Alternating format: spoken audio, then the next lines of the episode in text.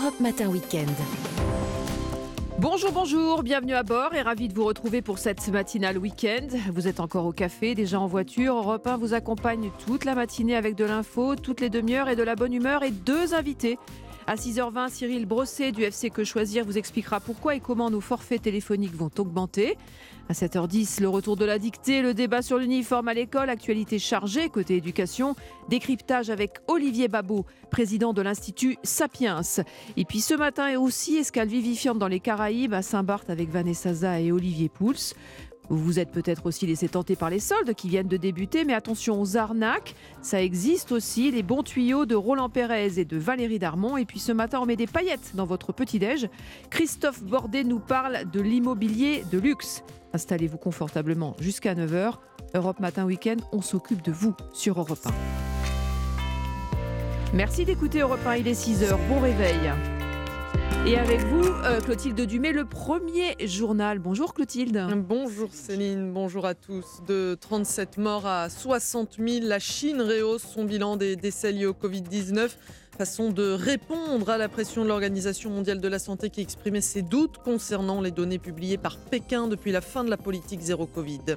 À la une également, faut-il s'inquiéter pour la vie des ressortissants français détenus en Iran? La question se pose après l'exécution d'un Irano-Britannique accusé d'espionnage. Et puis l'OM continue d'épater en Ligue 1. Les Marseillais se rapprochent de la deuxième place du championnat après leur victoire face à Lorient. À suivre dans cette première demi-heure également le best-of de bienfaits pour vous sur les effets positifs des jeux vidéo et puis les pronostics de Thierry Léger pour le Quintet à Vincennes. Mais d'abord une première tendance météo, Valérie Darmon. Bonjour Céline, bonjour à tous. Et bien des passages pluvieux suivis d'averses avant le retour des éclaircies entre pays nantais et Charente et en attendant surtout le coup de vent la nuit prochaine, donc dans la nuit de dimanche à lundi sur les régions ouest. Merci Valérie Darmon et à tout à l'heure pour les météos complètes. Europe 1. Mais d'abord, les couleurs LGBT dans la grisaille des Vosges lors des obsèques du jeune Lucas hier. Pour rendre hommage à l'adolescent de 13 ans qui s'est donné la mort il y a une semaine à son domicile, d'après ses proches, il était victime de harcèlement scolaire et d'insultes homophobes. Beaucoup de ses camarades ont tenu à être présents en funérailles hier. Reportage de Tatiana Gezelman. Malgré le vent, la pluie et le froid, une cinquantaine de personnes sont venues aux obsèques de Lucas pour lui rendre un dernier hommage. Parmi elles, beaucoup de collégiens, des camarades de classe de l'adolescent, comme Luna. C'était un de mes meilleurs amis. Il m'avait déjà dit qu'il se sentait euh, bah, pas bien, qu'il se faisait harceler et tout ça. Et, euh, on se moquait de lui parce qu'il aimait euh, bah, les garçons et les filles. Et puis il me disait souvent qu'il en avait marre. Marre des insultes homophobes. Alors sur les manteaux des personnes présentes hier lors des obsèques, de nombreux pins aux couleurs arc-en-ciel étaient visibles. Brian est venu accompagner son fils de 13 ans, lui aussi ami de Lucas. Vu que Lucas il était euh, bah, homosexuel, et ben en fait on a voulu lui rendre hommage en mettant tous un signe LGBT. Euh, on le fait tous. Une demande de la famille qui souhaite aussi organiser une marche blanche dans les prochaines semaines. En attendant, une enquête a été ouverte pour déterminer si le passage à l'acte de l'adolescent est effectivement lié au harcèlement scolaire qu'il subissait. Épinal, Tatiana Geiselman, Europe 1.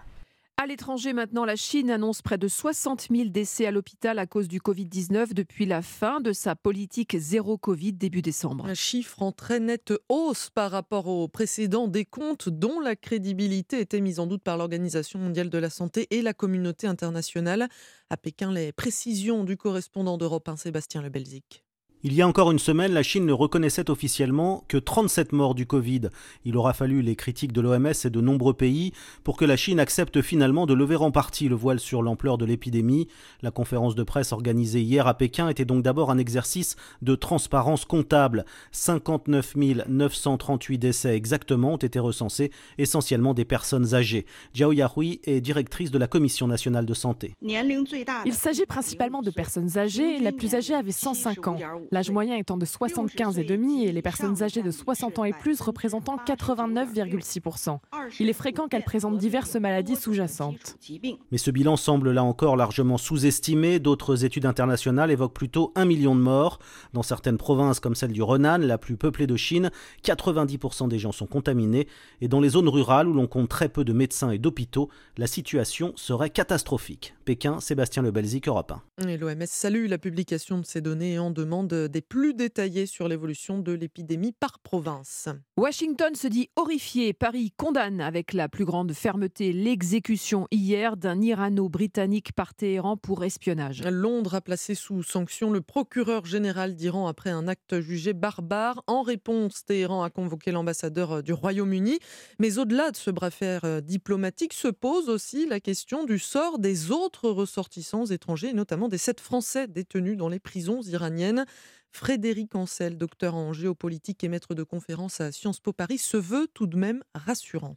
Je ne pense pas que les ressortissants français pris en otage aient à subir euh, la mort parce que la France est malgré tout une puissance qui compte. Par ailleurs, la France a un allié militaire dans la région que sont les Émirats arabes unis, évidemment hostiles à l'Iran. En revanche, je crains que l'Iran continue à tenter d'exercer des pressions sur l'Élysée et le Quai d'Orsay en détenant nos otages et peut-être même en capturant littéralement d'autres prétendus, je dis bien prétendus espions. Frédéric Ancel, auteur euh, des Voix de la puissance aux éditions Odile Jacob. En France, maintenant, les syndicats et la gauche d'un côté, le gouvernement de l'autre, fourbissent leurs armes avant les mobilisations annoncées dans les prochains jours contre cette réforme des retraites. Le secrétaire national du Parti communiste, Fabien Roussel, espère qu'un million de personnes défileront dans la rue jeudi prochain, alors que 68% des Français interrogés par l'IFOP pour le journal du dimanche se disent contre cette réforme. Et avant la retraite, le monde du travail continue de tourner et de se réinventer. Eh oui, vous connaissez peut-être euh, le flex office. Hein, de plus en plus d'entreprises utilisent cette méthode pour organiser euh, les espaces de travail. Les collaborateurs n'ont en fait pas de poste attitré ni de bureau fermé. L'objectif, Margot Faudéré, c'est d'encourager les échanges entre collègues. Des salles silencieuses pour se concentrer, des espaces pour échanger et surtout pas de poste attitré. Depuis 2017, le groupe immobilier ICAD a fait de son siège social à Issy-les-Moulineaux un espace 100% flex-office, explique Sandrine Herès, membre du comité exécutif du groupe. Nous euh, proposons aussi un certain nombre de services pour euh, démontrer tout l'intérêt de venir au bureau, que le travail euh, en présentiel soit source de plaisir pour nos collaborateurs. Mais le ne se limite pas qu'à l'absence d'un poste attitré, il peut aussi désigner des bureaux livrés clé en main aux entreprises, rappelle Arthur Eichmann, directeur marketing et commercial chez MyFlex Office, une société qui propose justement ce type de bureau. Ces nouvelles alternatives proposent des durées d'engagement moindres, qui permettent aux entreprises d'avoir accès à des bureaux qui intègrent toute la gestion quotidienne, le ménage, l'entretien, la maintenance. Et les entreprises plébiscitent ces nouveaux modèles. À Lyon, par exemple, la demande pour des espaces de travail flexibles a augmenté de 41% en 4 ans. Les précisions de Margot Faudéré. Allez, bientôt 6h07 sur Europe 1, vous êtes bien. On continue à parler tiens de sport. En Ligue 1, tout va bien pour l'Olympique de Marseille. Avec une victoire 3 buts 1 face à Lorient hier, l'OM enchaîne un sixième succès d'affilée et revient à deux points de lance, deuxième du championnat. Le milieu de terrain Valentin Rongier savoure, mais il espère que son équipe va tenir jusqu'à la fin de la saison. Euh, nous, on a la sensation de vraiment bien travailler sur le terrain et d'être euh, costaud. Après, il faut surtout pas s'enflammer. C'est des matchs qui sont importants à gagner et qui compteront en, fin de saison, on l'espère. Si on compare avec euh, la saison passée, il y a des points qu'on a laissé échapper. Donc c'est bien de, gagner, de, de, continuer cette série. Mais je le répète, il faut surtout pas s'enflammer parce que c'est pas parfait et il reste encore énormément de matchs. Et puis victoire aussi de Lens 1-0 contre Auxerre. En revanche, le cauchemar continue pour Lyon, battu 2-1 par Strasbourg. C'était le journal de Clotilde Dumay. À tout à l'heure pour un tour complet de l'actualité. En attendant la météo avec vous, Valérie Darmon, encore et toujours de la pluie. Effectivement, voilà qui va faire du bien à la terre. Alors on retrouve les précipitations pluvieuses d'hier sur le sud-ouest jusqu'en Auvergne et Rhône-Alpes aujourd'hui. Il neige aussi en montagne à partir de 600 à 800 mètres, des Vosges aux Alpes du Nord et au Massif central, autour de 1000-1002 sur les Pyrénées. Il neige beaucoup et ça va pas s'arrêter cette semaine. Dans le même temps, sur le nord-ouest, le ciel est un petit peu plus changeant qu'hier avec même le retour de vagues éclaircies. Restent des giboules évidemment nombreuses et soutenues de la Bretagne au nord de la Seine, où le ciel peut aussi tourner à l'orage d'ailleurs. Et le vent souffle aussi. Et eh oui, rafale à 60-80 km/h en moyenne, localement 100 sur les côtes de la Manche, et puis 50 euh, à 70 euh, dans les terres, euh, et sur les bordures côtières plutôt atlantiques, cette fois 90 km/h. Et puis quand même un mot de la lumière, le temps qui est lumineux en vallée du Rhône et sur le pourtour méditerranéen. Merci Valérie Darmon et rendez-vous à 6h30. Allez, dans quelques minutes, mon premier invité Cyril Brosset du FC Que Choisir vous expliquera pourquoi et comment vos factures de téléphone vont augmenter. Tous les détails sur Europe 1. Alors à tout de suite. À l'heure, vers 6h40, retrouvez l'entretien Une date, une histoire avec le groupe Formeret, location de salle au cœur de Paris. Plus d'informations sur formeret.fr. Vous avez eu 20 ans en 1980. Vous avez aimé le rock, le disco, la techno, la pop, le rap. Vous êtes la première génération à avoir tout vécu en musique. N'arrêtez jamais de bien entendre avec Alain Afflelou et votre deuxième paire d'aides auditives pour un euro de plus. Ça, c'est Chin Chin Audio, en exclusivité chez Alain Afflelou. Jusqu'au 31 décembre 2023, voir conditions en magasin, dispositif médical, lire attentivement la notice, demandez conseil à votre bioprothésiste. Genibet.fr, site de paris hippiques et sportifs. Les meilleurs rapports sur les paris simples. Votre ticket à partir de 10 centimes et un bonus de bienvenue jusqu'à 250 euros. Et à l'occasion du Grand Prix d'Amérique le 29 janvier, profitez de 10 euros de bonus hippique supplémentaires avec le code Radio10. Voir conditions sur genibet.fr. Mise de base à partir de 10 centimes sur la gamme de paris hors paris simple, montant minimum du pari 1 euro. Les jeux d'argent et de hasard peuvent être dangereux. Perte d'argent, conflits familiaux, addiction. Retrouvez nos conseils sur joueurs-info-service.fr et au 09 74 75 13 13, appel non surtaxé. Et oui, et avant cela, évidemment, euh, c'est l'heure des pronostics. Évidemment, comme tous les week-ends. Bonjour Thierry Léger.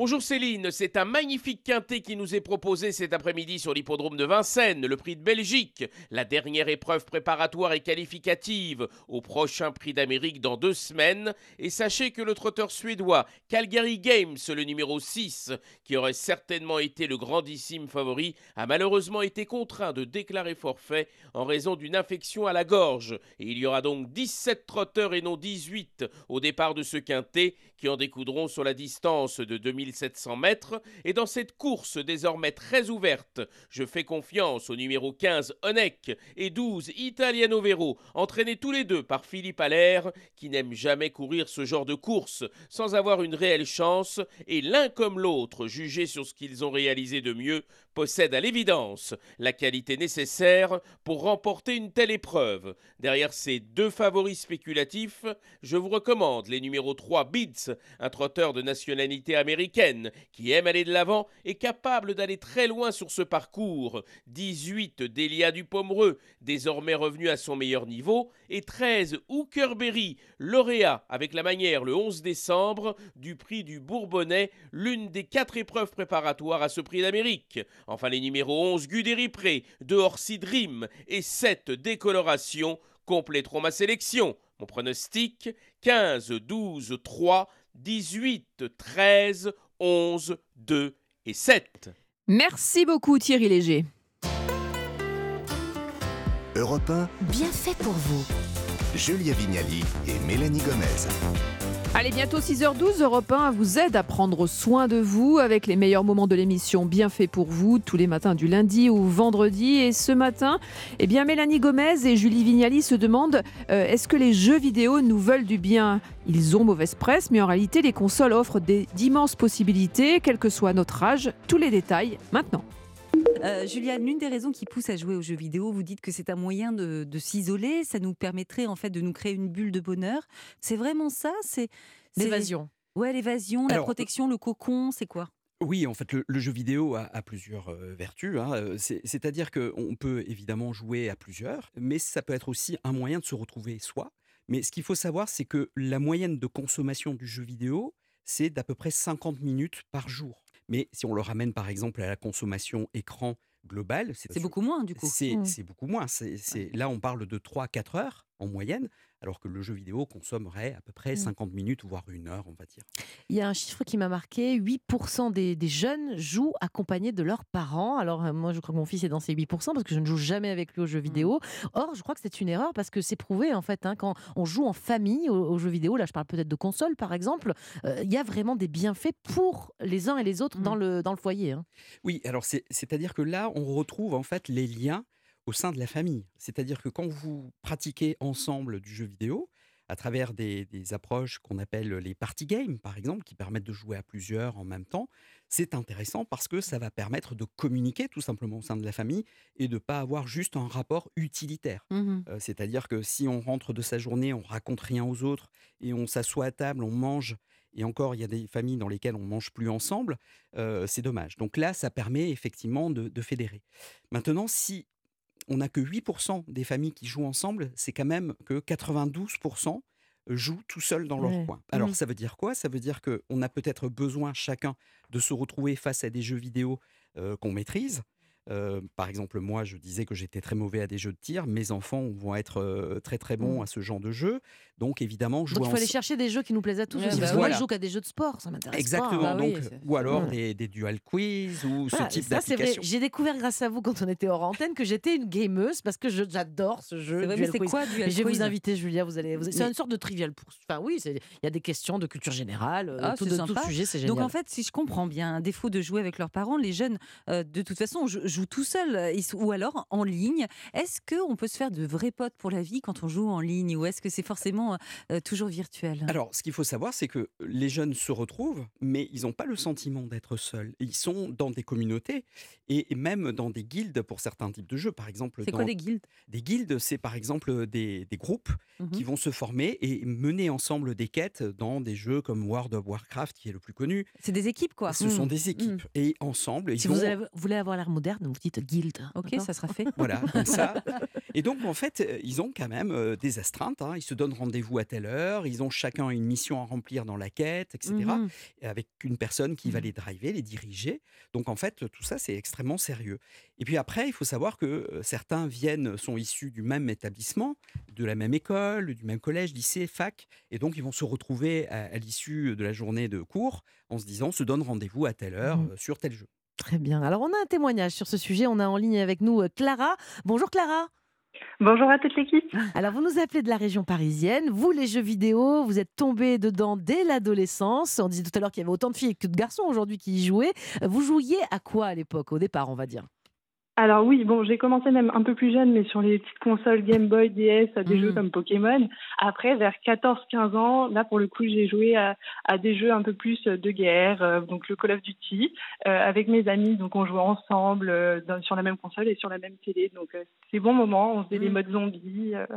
Voilà, c'est assez marrant de, de jouer à ces jeux, euh, ou même des jeux de voiture aussi parfois. Et aujourd'hui, vous avez 27 ans, vous jouez toujours autant, mais en réseau cette fois. Euh, pourquoi? Qu'est-ce que qu'est-ce qui vous motive à continuer à jouer avec des- en, en mode guild? C'est ça, on dit ça?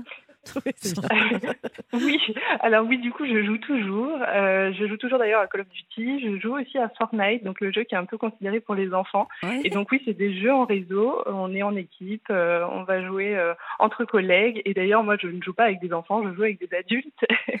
Et euh, bah, en fait, c'est un peu euh, le soir après le travail, on se retrouve, on se détend, euh, Ah on oui, échange. dans la vraie vie, Voilà. vous les avez rencontrés Bah, ceux C'est que- des collègues, elle l'a dit pour certains. Mais, donc, mais euh, ceux avec qui vous jouez en ligne et que vous ne connaissez pas, est-ce que Ah oui. euh, à force vous êtes devenus amis dans la vraie vie Eh ben, oui, il y en a certains que j'ai rencontrés. Alors, euh, la plupart du temps, ça commence par une amitié virtuelle, effectivement, mais on Mhm. échange beaucoup de choses. On échange des choses sur la vie personnelle, parfois même les réseaux sociaux. Et puis, il y en a certains qu'on arrive à rencontrer. Alors, je le faisais surtout plus jeune hein, de rencontrer, mais après, j'ai pris un peu le sens du risque, parce qu'on ne connaît pas ces gens-là. Bah oui. Mais euh, j'en ai rencontré encore récemment. Et d'ailleurs, euh, j'embrasse Sofiane, que je connais de Fortnite. De Fortnite. Bonjour Sofiane de, de Fortnite. Clara, alors aujourd'hui, bon, on l'a dit, vous avez 27 ans, vous êtes une adulte, vous êtes en couple. Comment il réagit votre copain Euh, Parce que j'imagine quand même que vous y passez du temps sur ces jeux vidéo. Vous avez l'air game et passionné en tout cas. hein. Alors euh, oui, bah, pendant le confinement, j'avoue que je passais beaucoup de temps sur les jeux vidéo et mon copain avait un peu de mal avec cette relation que j'entretenais bah, avec surtout beaucoup d'hommes en virtuel. Et euh, mais en fait, euh, vu qu'il n'y a pas d'ambiguïté, il n'y a rien à cacher. Je pense que vraiment ce qui l'embêtait, c'était le temps que je passais sur les jeux. Mmh, mmh. Et en fait, quand lui il se met à jouer beaucoup aussi sur sa console, bah finalement, il se rend pas compte que je joue beaucoup, donc Oui. ça lui va. Mais quand il a envie de passer du temps avec moi, bah oui, ça l'embête. Je joue beaucoup. Eh bien, merci beaucoup, Clara, d'avoir accepté de témoigner sur Europe 1. Euh, Juliane, vous dites aussi que euh, ça permet d'apprendre l'échec. Ça m'a beaucoup intéressé, ça, les, jeux vidéo. On apprend en perdant, et c'est pour ça que les jeux vidéo sont bons pour développer la persévérance, par exemple? Oui, tout à fait. C'est-à-dire que l'une des particularités du jeu vidéo, et depuis le début, hein, depuis les années 1972, quand euh, Pong est apparu sur le marché, l'idée c'est vous faites une partie et puis quand euh, vous avez perdu, ou même si vous avez gagné, vous avez envie de recommencer pour essayer d'améliorer euh, votre performance. Donc euh, on a un rapport qui est diamétralement inversé par rapport à ce qu'on peut avoir, par exemple, dans une approche scolaire euh, telle qu'on la connaissait dans les années 70 à la même époque, et même aujourd'hui dans certains cas où justement il faut pas se tromper, où on a Mmh. peur de l'échec. Là, on a le droit de se tromper dans un jeu vidéo. Non seulement on a le droit, mais ça fait partie du jeu. C'est-à-dire qu'on sait qu'on va perdre et que petit à petit, on va pouvoir améliorer ses performances en recommençant et en testant de nouvelles Donc vous stratégies. êtes en train de nous dire que c'est un bon apprentissage pour Tout nos à enfants. fait, On l'a entendu. Et bien fait pour vous, évidemment, c'est du, pardon, du lundi au vendredi de 11h à midi. Et tiens, à ce propos, justement, pour votre week-end, on vous a sélectionné deux podcasts européens. Le coupable, comment et pourquoi défend-on un homme soupçonné du pire avec l'avocat de Nordal Lelandais Alain Jakubowicz, un podcast produit par Spotify et Europe 1 Studio. Et puis dans le cadre exceptionnel du château de Versailles, Stéphane Bern et sa bande de chroniqueurs fêtent la 500e émission euh, d'Historiquement Vôtre, une émission collector à retrouver en podcast. Europe Matin Weekend. Céline Géraud. Allez, petite piqûre de rappel, toutes les infos avec le journal permanent Clotilde Dumais. Le bilan s'alourdit au moins 14 morts et une soixantaine de blessés après une frappe russe ayant touché un immeuble de la ville de Dnipro à l'est de l'Ukraine. Les secours se sont activés toute la nuit pour trouver des survivants dans les décombres. Des bombardements russes ont aussi touché d'autres villes et des infrastructures énergétiques imposant des coupures de courant dans la plupart des régions ukrainiennes. Dans ce contexte, le Royaume-Uni promet de livrer à Kiev 14 chars lourds. Plusieurs blessés en Allemagne au cours d'une manifestation hier contre l'extension d'une mine à charbon. L'activiste suédoise Greta Thunberg était sur place. Le face-à-face entre les militants et les policiers a duré jusqu'à la tombée de la nuit. Les Français les plus modestes seront les moins concernés par le report de l'âge de départ à la retraite à 64 ans. C'est ce qu'a défendu Elisabeth Borne hier. À quatre jours d'une mobilisation intersyndicale, la Première ministre continue de soutenir sa réforme. 68% des Français y sont opposés d'après un sondage IFOP pour le journal du dimanche. Les inspecteurs chargés d'un audit sur la Fédération française de football ont émis un signalement à la justice pour outrage sexiste commis par Noël Legrette. Le président de la FFF répond qu'il ne connaît ni les faits qui lui sont reprochés, ni les personnes qui en sont à l'origine. Il a été mis en retrait de la présidence de la fédération cette semaine par le comité exécutif. Merci Clotilde Dumais et à tout à l'heure. Allez, vous ne bougez pas dans quelques instants dans Europe Matin Weekend. Le saviez-vous, la plupart des opérateurs vont augmenter nos forfaits téléphoniques et Internet. Comment et quand? Explication dans quelques instants avec Cyril Brosset du FC Que Choisir. A tout de suite sur Europe 1. Europe Matin Weekend. Céline Géraud. L'interview conso ce matin, on va vous parler de votre forfait téléphonique. 94% de la population de plus de 12 ans possède un téléphone aujourd'hui, soit environ 72 millions de forfaits téléphoniques. Et le saviez-vous? Depuis le 1er janvier, la plupart des forfaits mobiles et Internet a augmenté. Bonjour Cyril Brosset. Bonjour. Vous êtes euh, chef de rubrique euh, Nouvelles technologies chez UFC Que Choisir et vous publiez une enquête sur le sujet. Alors, est-ce que vous pouvez déjà nous donner les grandes tendances de ces majorations sur ces forfaits? Oui, en fait, les, trois principaux opérateurs qui sont Orange, Bouygues Télécom et SFR ont, d'ores et déjà annoncé euh, qu'ils allaient annoncer qu'ils allaient augmenter pardon, la plupart de, leurs forfaits. Euh, ça va de quelques centimes à euh, parfois 2 euros. Et tout ça pour, à cause de l'inflation. hein, clairement, ils disent que, que leur coût augmente et donc ils sont contraints d'augmenter les forfaits. Alors, euh, c'est pas la première fois hein, que, les, opérateurs augmentent leurs tarifs, mais la nouveauté, c'est que ça concerne vraiment tous les forfaits cette fois. Oui, c'est ça. hein, Ça fait plusieurs années où effectivement ils, augmentent des forfaits, mais à chaque fois c'est des forfaits ciblés. Quoi. Forf- Souvent c'était des petits forfaits qu'ils augmentaient de 2-3 euros parce qu'ils les trouvaient pas assez rentables. Et, là, c'est vraiment une hausse généralisée euh, sur, sur la, majorité euh, des, clients. Euh, L'autre différence aussi, c'est que jusque-là, dans certains cas, on pouvait euh, supprimer, on pouvait refuser cette augmentation, alors que là, bah, malheureusement, on n'aura pas le choix. Euh, ils sont, ils sont- les opérateurs sont juste obligés de vous avertir un mois avant l'augmentation, et donc, euh, donc sur votre facture de, de- de février, voire celle de mars ou avril chez Orange, eh ben, il, y aura, il y aura une augmentation très certainement. Alors, est-ce qu'on peut donner quelques exemples pour euh, nos auditeurs sur des forfaits euh, lambda ou sur des forfaits plus, plus costauds? Oui, bah chez, chez SFR, quasiment tous les forfaits sont concernés et ça va de, de 59 centimes à 99 centimes d'augmentation. Euh, donc ça reste, un- ça reste limité, mais bon, c'est une somme quand même euh, sur l'année. Euh, chez Bouygues Télécom, c'est c'est 1 à 2 euros sur les, sur les forfaits BNU en Ah oui. fonction de, de la quantité de, de data. Euh, mais il y a eu déjà des augmentations plus importantes il y a quelques mois sur, sur des forfaits fixes aussi.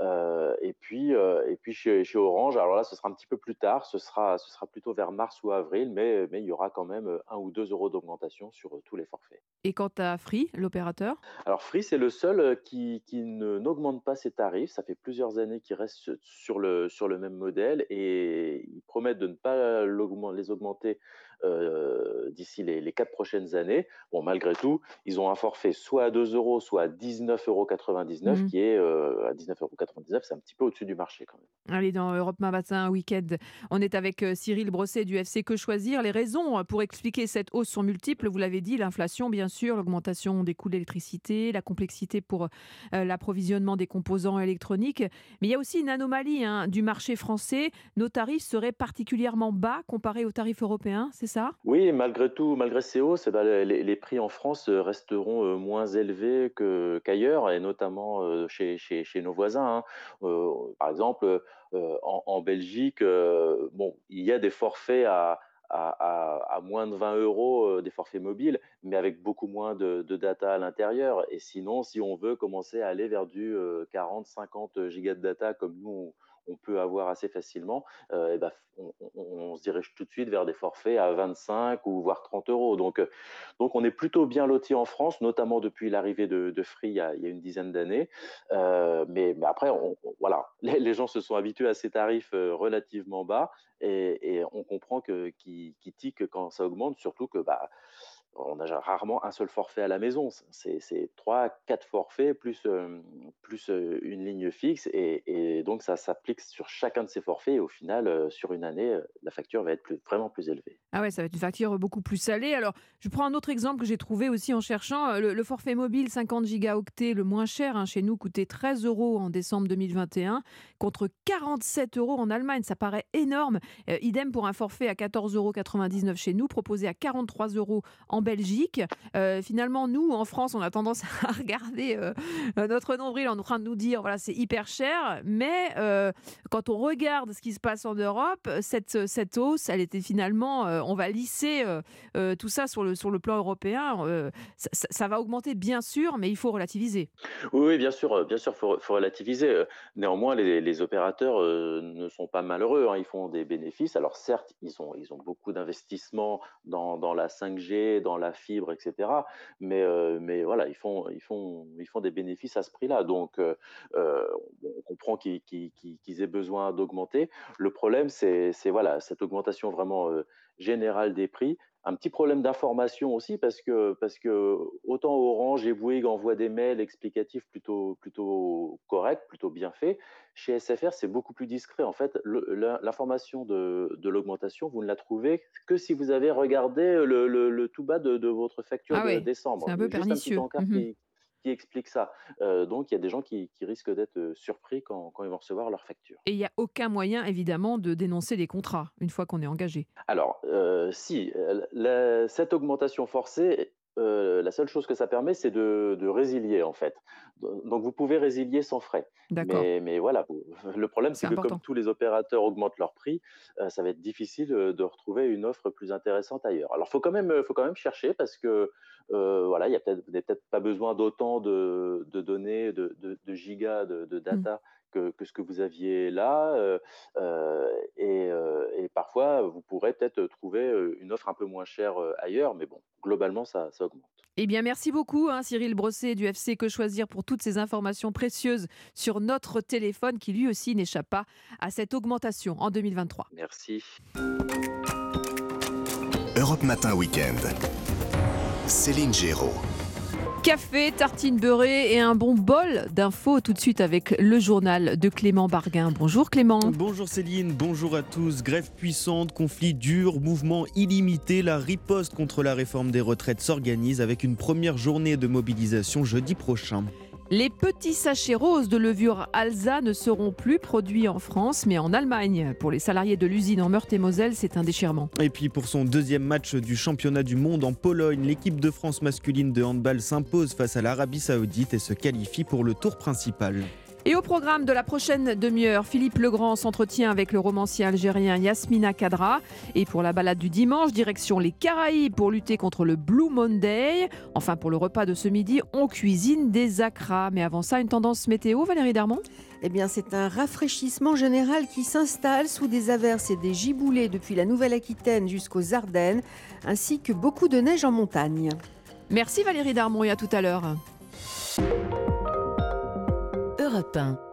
C'est une semaine sociale tendue qui s'annonce. L'opposition s'organise, euh, organise sa riposte contre la réforme des retraites. Oui, le gouvernement est à l'offensive entre tractage et réunion publique. Dans l'opposition, les troupes se mettent en rang. Les républicains s'alignent derrière le gouvernement, mais deux camps sont bien déterminés à faire plier l'exécutif, la NUPES et le Rassemblement national, Alexis de la Fontaine. Oui, à commencer par Marine Le Pen, qui incarne dans le débat public la question du pouvoir d'achat depuis la présidentielle. La présidente du Rassemblement national à l'Assemblée espère réunir la fronde contre le gouvernement. Hier, en déplacement dans la Marne, Marine Le Pen commence son offensive et charge violemment cette réforme des retraites. Je ne crois pas du tout qu'elle arrivera à convaincre. Je crois que plus le débat portera sur les retraites, et nous serons les premiers acteurs de ce débat, et plus les Français comprendront qu'ils sont véritablement escroqués avec cette réforme. Je ne sais pas si il y aura une mobilisation majeure, mais ce qui est sûr, c'est qu'une euh, grande majorité des Français y sont euh, totalement opposés. Marine Le Pen profite de la désorganisation à gauche pour s'affirmer comme la seule alternative crédible à Emmanuel Macron. En effet, entre le retour d'Adrien Quatennens, le congrès au Parti socialiste et les divisions à la France insoumise, la NUP perd beaucoup de temps et n'arrive pas à se mettre en ordre de bataille. Mardi soir, un meeting commun de la gauche doit lancer la mobilisation deux jours avant de rejoindre les syndicats dans la rue. Alexis de la Fontaine du service politique d'Europe 1 et selon un sondage IFOP pour le journal du dimanche, 68% des Français ne sont pas favorables à cette nouvelle réforme des retraites portée par le gouvernement. Allez, 6h33 sur Europe 1. Vous allez peut-être profiter de votre dimanche pour faire un peu de pâtisserie. Et oui, vous utilisez euh, sûrement les petits sachets roses de levure. Eh bien, figurez-vous qu'Alza en Meurthe-et-Moselle, c'est fini. Ils ne seront plus produits en France, mais en Allemagne. Docteur Hautker, le propriétaire d'Alza, a vendu l'usine historique de Ludre à une entreprise italienne le 1er janvier dernier. Pour les salariés, c'est un déchirement, Romain Biteau. C'est la fin de 125 ans d'histoire pour l'usine de Ludre et ses salariés. Un départ du célèbre sachet rose en Allemagne qui leur laisse un goût amer. Sandrine a travaillé 35 ans pour Alza. Moi, ça me fait mal, c'est sûr. J'ai toujours connu ça. Moi, j'ai connu même ma grand-mère avoir des sachets Alza. Et donc, c'était dans mes gènes, en fait, de, voir le sachet rose euh, et de savoir que je travaillais ici. C'est vrai que l'avoir vu partir, euh, ça m'a dégoûté. Mais dans la mort de ce symbole local, une satisfaction. Le repreneur de l'usine, l'italien Newlat, va investir entre 20 et 25 millions d'euros. Pascal Jamis, délégué CGC, est ravi même au sujet de l'emploi. 10 personnes viennent d'être embauchées là pour euh, pouvoir redémarrer. Personne ne sera licencié. Alors euh, souvent les salariés se retrouvent vraiment euh, bah, plantés, mais là pour une fois, voilà, Newlat nous ont racheté et eux c'est notre savoir-faire qu'ils veulent. L'objectif du nouveau repreneur maintenant produire de la levure sous la marque Minuto, sa première implantation en France et concurrencer Alza dans deux ou trois ans. Les précisions de Romain Biteau pour Europe 1. Du stress, hérédité aussi. Un homme sur quatre est touché par la calvitie. Et eh oui, et parmi euh, les solutions pour lutter contre la perte de cheveux, il existe la greffe. Le tourisme capillaire est en plein développement. Une récente analyse de marché réalisée euh, par Data Bridge Market Research indique que le marché mondial de la transplantation capillaire devrait atteindre près de 52 milliards de dollars d'ici 2028. Rien qu'en Turquie, par exemple, près d'un million de touristes viennent chaque année pour se faire euh, greffer des cheveux. Un traitement six fois moins cher qu'en France, mais gare aux offres low cost Delphine Shields. Le premier risque d'une greffe mal faite, c'est d'épuiser complètement son capital capillaire. En Turquie, Mathieu, 49 ans, s'est fait prélever 4000 greffons d'un coup à l'arrière du crâne. À la clé, une situation irréversible. Ils m'ont implanté en fait une ligne frontale très très basse. J'ai continué à perdre mes cheveux euh, en arrière de cette ligne frontale et aujourd'hui, j'ai plus la zone donneuse euh, suffisante pour faire une deuxième greffe en fait et combler le trou. Il me reste pas trop de solutions en fait que de porter une casquette. 1500 euros la chirurgie d'implant plus une nuit d'hôtel à ce prix-là, aucune garantie, estime Michel Ben David, directeur technique de The Clinic spécialisé dans la greffe de cheveux. Dans ces cliniques, vous avez une main-d'œuvre qui est euh, peu ou pas qualifiée du tout. Le patient, euh, il est quand même entre les mains de personnes qui vont quasiment s'entraîner sur lui. S'il a de la chance, il va tomber sur une équipe qui a un peu d'expérience. S'il n'a pas de chance, il va tomber sur une équipe qui débute. En France, il y a 3 à 5 visites de contrôle après une greffe, alors qu'aucun suivi n'est assuré dans une clinique low cost à l'étranger. Delphine Shields du service Société d'Europe. Et dans l'actualité internationale maintenant, l'Ukraine a été durement touchée par une série de frappes russes. À Dnipro, un immeuble s'est effondré faisant au moins 9 morts et 64 blessés. À Kharkiv et à Lviv, des frappes ont touché le réseau de fourniture d'électricité et d'eau potable. Alors que la température est inférieure à 0 degré dans la capitale, la première compagnie d'électricité privée d'Ukraine instaure des délestages d'urgence à Kiev et ses alentours, ainsi que dans la région d'Odessa. Et on termine ce journal, Clément, avec du sport. L'équipe de France de handball se qualifie pour le tour principal de ce Euh, mondial. Oui, comme on pouvait s'y attendre face à la modeste équipe d'Arabie Saoudite, la France s'est largement imposée hier soir et est déjà qualifiée avant même son dernier match du tour préliminaire lundi contre la Slovénie Axel May. Oui, score fleuve pour une victoire tranquille face aux modestes Saoudiens. Aucun joueur n'est professionnel dans cette équipe. Les Bleus se sont imposés 41 à 23. Déjà vainqueurs des Polonais lors du match d'ouverture, les hommes de Guillaume Gilles sont qualifiés pour le tour principal avant même d'affronter les Slovènes demain. Nicolas Karabatic, capitaine intérimaire en l'absence de son frère Luka qui soigne des douleurs dorsales. Nicolas Karabatic donc prévient attention, la Slovénie n'est pas un adversaire facile. On m'a même dit après le match de la Pologne, c'est bon, euh, vous allez affronter l'Arabie Saoudite et la, la Slovénie, deux adversaires très faibles. et ça m'a fait rire, je leur ai dit non, pour moi la Slovénie est meilleure que la Pologne. La Pologne a ce plus de, de jouer à la domicile, mais la Slovénie est une meilleure équipe. Pour moi, avec des très bons joueurs euh, qui jouent dans des grands clubs. Je pense que le match contre la Slovénie va être un vrai test pour nous et on va encore monter d'un cran au niveau de l'opposition. Ce sera demain la 25e confrontation de l'histoire entre la France et la Slovénie. Et même si Nicolas Karabatic fait preuve de modestie, le bilan est largement positif pour les Bleus. 17 victoires, 3 nuls et seulement 4 défaites. Axel May du service des sports d'Europe. C'était le journal de Clément Barguin. Merci Clément et à tout à l'heure. Allez, la météo évidemment avec vous Valérie Darmon. Le refroidissement se poursuit.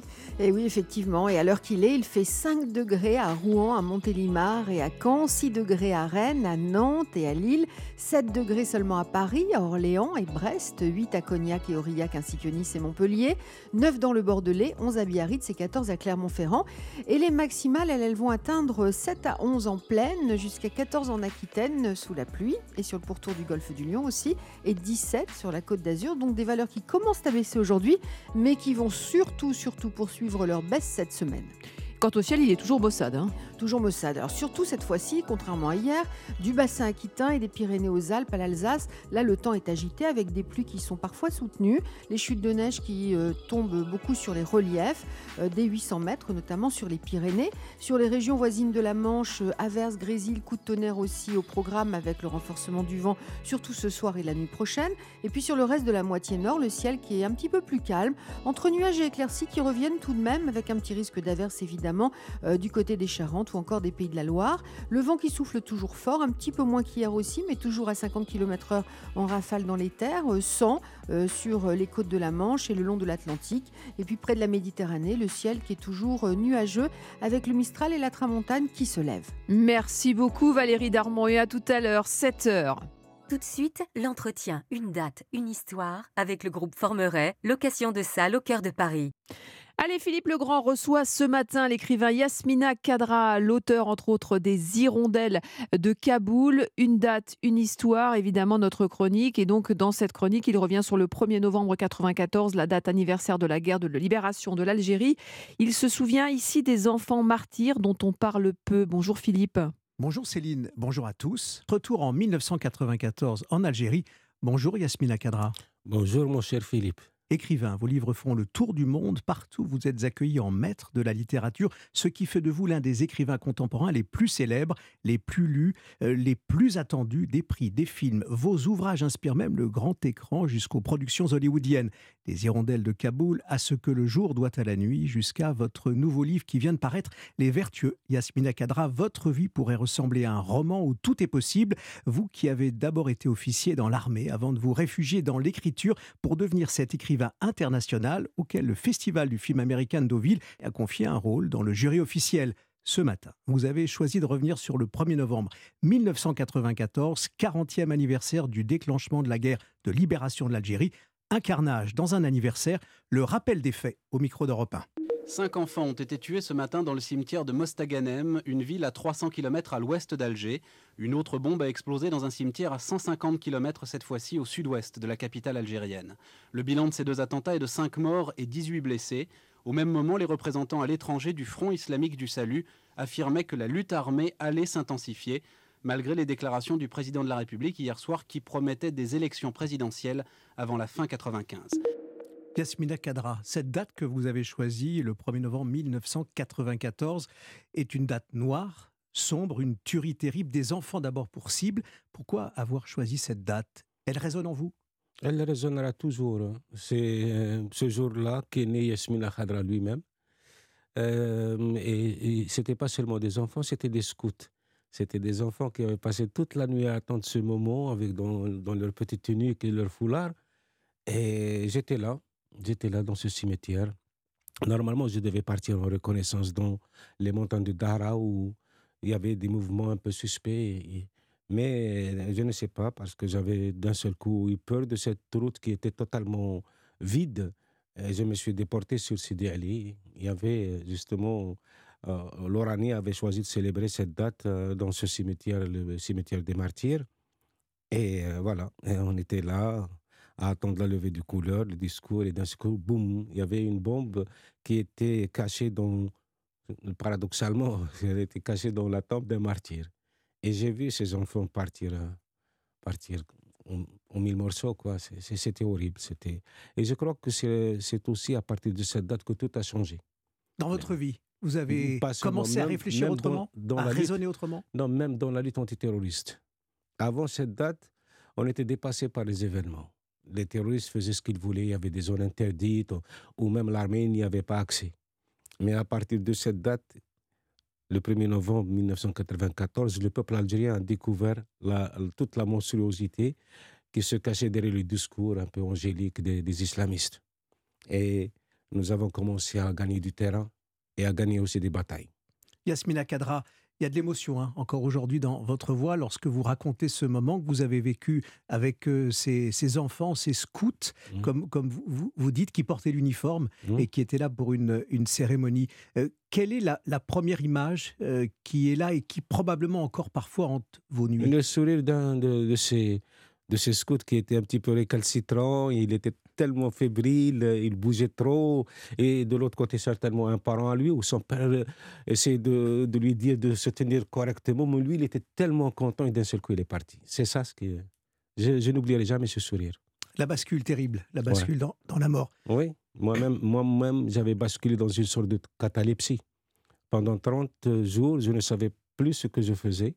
Et au sortir de ces 30 jours, j'avais entre les mains Morituri, mon premier roman sur le terrorisme algérien. Ce premier roman, et c'est là, vous le disiez, qu'est né euh, Yasmina, Kadra. Vous changez d'uniforme, vous changez de tenue, vous saisissez la plume plutôt que les armes. Non, mais la plume a toujours été dans ma vie. Hein. J'ai commencé à écrire alors que j'étais encore euh, cadet. J'étais adolescent. Cadet dans l'armée Dans l'armée. Et mon premier recueil de nouvelles, Horia, je l'avais écrit à l'âge de 17 ans. Donc, mais le, destin, ma façon de voir les choses, euh, parce que pendant un mois, j'étais plus, pendant peut-être une année ou deux, j'étais dans l'abjuration la plus totale. Je refusais de croire une seconde que Dieu puisse laisser une chose pareille se, euh, se, commettre. Pourtant, vous croyez au destin, finalement, puisque là, votre vie va, va, la vôtre aussi va basculer. Je crois que le destin, c'est tout ce qui nous échappe. Voilà, c'est ce qu'on appelle euh, c'est peut-être le sort, c'est peut-être la chance, c'est peut-être le destin, on ne sait pas. Tout ce qui nous échappe, tout ce qui nous, euh, tout nous construit ou nous détruit. Et vos, ces enfants-là, ces scouts, ils sont aussi parfois dans la trame de vos livres. Euh, oh, dans ce que vous racontez, ils ne sont pas loin en tout cas. Comme si finalement il fallait dire que grâce à la liberté de la plume, euh, il ne faut pas oublier. Maintenant, j'ai peur de, de faire souffrir un enfant dans mes livres. Je ne peux pas. Je peux pas. C'est terrible, mais c'est comme ça. Et c'est tant mieux pour moi. Les vertueux, C'est le livre qui paraît, et c'est le livre à lire, votre nouveau livre aux éditions Mialet Barreau. ce livre-là n'est pas un livre gai non plus, le titre est fort, et il raconte justement le, parcours au fond d'un jeune qui va... alors on va pas tout raconter, mais comment vous est venue cette idée? On est en Algérie en 1914. Il y a, une quinzaine, peut-être une douzaine d'années, j'avais préfacé une bande dessinée qui s'intitulait Les Turcos. Et depuis ce jour-là, les Turcos sont les tirailleurs algériens. Et depuis cette année-là, j'avais envie d'écrire une histoire, rendre hommage à ces soldats euh, que la mémoire n'a pas daigné retenir et qu'on célèbre rarement. Donc, euh, et puis en même temps, j'ai voulu m'attarder sur cette époque, euh, la première moitié du XXe siècle, qui explique exactement ce que nous sommes devenus aujourd'hui. Pourquoi les Algériens sont des écorchés vifs, pourquoi ils ont une telle passion pour leur pays, en même temps, euh, pourquoi il y a, tellement de, de déroutes, de dérives, de désillusions? Donc, euh, c'était très important pour moi de, euh, d'interroger cette époque pour avoir la réponse que je souhaiterais éclairer pas mal de gens. Votre livre, Yasmina Kadra, s'intitule Les Vertueux aux éditions Mialet Barreau. Euh, vous avez choisi, euh, c'était votre date de revenir sur ce 1er novembre 1994, un choc dans l'histoire euh, au moment de ce 40e anniversaire du déclenchement de la guerre de libération de l'Algérie. On va se quitter en musique. C'est une chanson que vous aimez, signée Jacques Brel. Oui, c'est La Fanette. Ça aussi, ça raconte l'histoire de la trahison, parce que mon livre est l'histoire et de la trahison et du pardon. Merci Yasmina Kadra d'être sur Europe 1. Europe Matin Weekend. Céline Géraud. Allez, 6h50 bientôt, le journal permanent évidemment avec Clément Barguin. Fabien Roussel appelle un million de Français à déferler dans la rue en vue des manifestations contre la réforme des retraites jeudi prochain. Il n'y a que ce rendez-vous qui compte, déclare le patron du Parti communiste dans les colonnes du journal du dimanche. Il propose à nouveau de soumettre la réforme des retraites à un référendum plutôt qu'à un vote au Parlement. Le chef de l'Agence internationale de l'énergie atomique est en visite à Kiev. Raphaël Grossi doit déployer des inspecteurs sur plusieurs sites nucléaires jusqu'au 20 janvier en Ukraine. Au total, cinq centrales seront supervisées de manière permanente, dont celle de Tchernobyl. Jusqu'à présent, seul le site très sensible de Zaporizhia accueillait du personnel de l'organisation internationale. L'Organisation mondiale de la santé demande des données plus détaillées à la Chine. La Chine qui a annoncé hier que 60 000 personnes étaient mortes du Covid-19 dans les hôpitaux, et ce depuis la levée des restrictions sanitaires il y a un mois. Et puis après 12 euh, ans d'absence, les Jeux nationaux euh, d'hiver des transplantés et dialysés font leur retour pour une dixième édition à Sainte-Foy Tarentaise en Savoie. La manifestation qui va durer jusqu'au 20 janvier a pour objectif de promouvoir la réussite de la transplantation et la nécessité des dons d'organes. Merci Clément Barguin et à tout à l'heure pour le tour complet de l'actualité. Allez, dans une minute, on part en balade. Tiens, Vanessa Zaza et Olivier Pouls nous emmènent dans les îles à Saint-Barth pour faire le plein de vitamines et de soleil. Ça va nous faire du bien. Hein à tout de suite sur Europe 1. Europe Matin Weekend. Céline Géraud. La balade du dimanche, évidemment, votre rendez-vous exotique et gourmand avec Vanessa Zaza et Olivier Pouls. Bonjour, à tous. Bonjour Céline. Bonjour les amis, ravis de vous retrouver. Alors on va lutter évidemment contre la morosité de ce début d'année, de la journée la plus déprimante de l'année. C'est demain, hein, le Blue Monday, le jour ah, du blues. Hein. Ouais, ça va être très dur. Et pour ça, ben, ce week-end, on vous emmène dans les îles. Hier, la Corse et ce matin, les Caraïbes. Ah bah voilà, bah, on y est là, non? On y est? Bon, allez, on, va rêver un petit peu. On va partir dans une île qu'on confond euh, souvent avec sa voisine, Saint-Martin, c'est Saint-Barthélemy, Saint-Barth. Alors là, je vois votre tête déjà, parce que qui dit Saint-Barth, forcément, on pense tout de suite, alors déjà à Johnny, bien sûr. Johnny qui repose quand même euh, en paix, enfin il essaye, dans le petit cimetière donc de Blanc de, de Lorient. Mais qui dit Saint-Barth dit aussi luxe, c'est vrai, jet set, fric, frime, hein, on peut le dire, il hein, faut, l'assumer, mais c'est en partie vrai pendant les fêtes de, fin d'année. Mais c'est dommage parce que ça éclipse malheureusement le, petit paradis euh, qu'est cette île, loin des clichés. Euh, on l'appelle quand même la perle des Caraïbes et pas pour rien. Euh, et les, les, Saint-Barth, ils en sont très très fiers hein, de leurs petits cailloux. Euh, faut savoir les Saint-Barth Les Saint-Barth. Ah, Exactement. Les Saint-Barthais, les Saint-Barthois, tout ça, les Saint-Barth. Voilà, il y, a plusieurs appellations, mais on dit aussi les Saint-Barth. Voilà.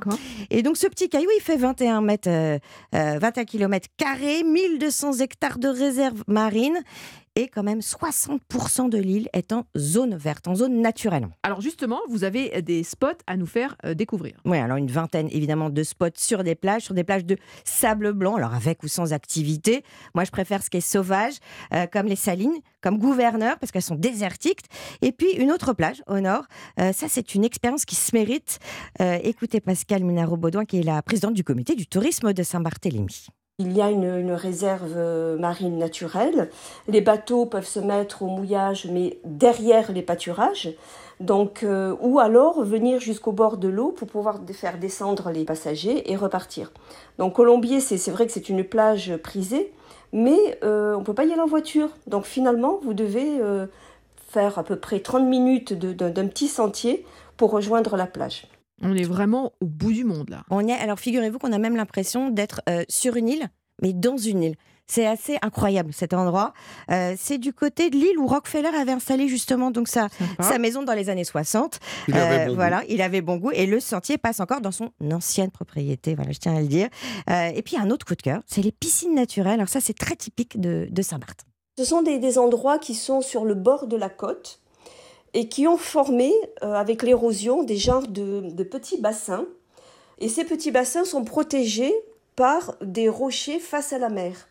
Donc en fait, les vagues viennent se, se briser contre les rochers. L'eau rentre petit à petit dans ces bassins et forme des piscines euh, naturelles qui sont généralement tranquilles.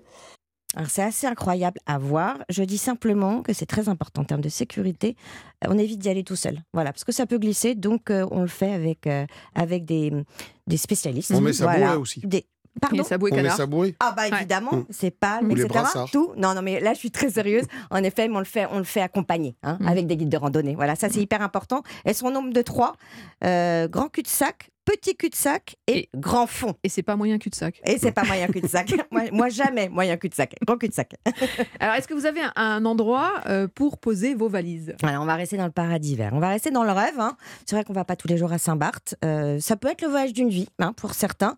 On se pose au Guanahani. Ça, c'est une adresse mythique, cachée, qui est en plein cœur de la réserve naturelle. Euh, c'est le plus grand domaine de l'île. 7 hectares dans lequel bah, se prélassent des iguanes, des, des tortues. Guanahani, ça veut dire bienvenue en créole. Et en fait, c'est ça que j'aime bien dans cet hôtel, euh, c'est qu'il est chaleureux, il est familial. Alors c'est élégant, mais on n'est pas du tout dans le bling bling. Euh, on est loin de cette carte postale euh, donc Mhm. cliché. C'est surtout le seul qui a su garder cette âme des Antilles françaises. Accessible, pas trop cher accessible. C'est quand même un certain prix. hein, ça, on, voilà, Mhm. on va pas le dire. De toute façon, c'est assez cher hein, quand même. Mhm. De toute façon, Saint-Barth. Mais ce qui est de beau, c'est que euh, toutes les chambres et les suites sont dans des maisons de petites couleurs, donc c'est parsemé. Mhm. Vous êtes dans une ambiance très particulière et il se trouve surtout cet hôtel sur une pointe. Et donc, vous n'avez pas qu'une vue, mais trois vues. Donc, vous avez vue sur le lagon, côté baie Maréchal et côté baie Marégo, c'est-à-dire chez Johnny, voilà. Et vous avez énormément d'activités possibles. Ce qui est chouette surtout, c'est que c'est le seul hôtel à posséder un tennis. Et là, Mhm. vous êtes en plein cœur de la végétation. Eh ben, merci Voilà. Vanessa, ça donne Hein envie. hein, ça On donne rêve envie de Ah partir. Voilà. J'irais bien vérifier si tout ce qu'elle vient de nous dire est vrai. mais, euh, En attendant, vous allez nous parler des acras, Ouais, parce qu'il y a bah- des petites choses à faire avec. euh, spécialité des, des Caraïbes. Je vais vous raconter une petite, euh, une petite légende parce que j'aime bien les légendes culinaires. En général, elles sont fausses, mais elles sont sympas, elles sont amusantes. Euh, et en tout cas, celle-là, je l'aime bien. Alors, on, ça se serait passé il y a, euh, il y a un certain nombre d'années, on ne sait pas exactement euh, combien de temps, en Guadeloupe. Il y avait une cuisinière qui était d'origine normande et qui voulait faire des beignets aux pommes, euh, comme elle le faisait chez elle. Malheureusement, il n'y avait pas de pommes. Donc, elle a rencontré une autre cuisinière qui, elle, était, qui était africaine et qui lui a dit Mais remplace donc les pommes par de la morue. Bon, c'est pas tout à fait pareil, mais après tout, pourquoi pas. Une troisième cuisinière indienne est venue les rejoindre en disant Mais moi, j'ai de quoi donner un peu de peps. On va rajouter des épices et du piment. Et voilà, en fait, c'est la, la, la- Génial. la, la Le mélange des construction, la, mélange de ces trois cultures qui donnent les, les acras. Alors, ce qu'on sait, c'est que les acras sont d'origine africaine en réalité et qu'elles ont été euh, importées par les esclaves notamment. Et Mm. c'est devenu aujourd'hui une des grandes spécialités de, de- de toutes les îles des Caraïbes. On trouve des acras dans plein, plein, plein d'autres pays. On en trouve au Portugal, on en trouve en Amérique du Sud. Mais c'est vrai que quand on va dans les îles françaises des Caraïbes, on ne peut pas y couper. Et moi, je vais essayer de vous donner rapidement une petite recette. Ah, D'acra, pas trop difficile à faire.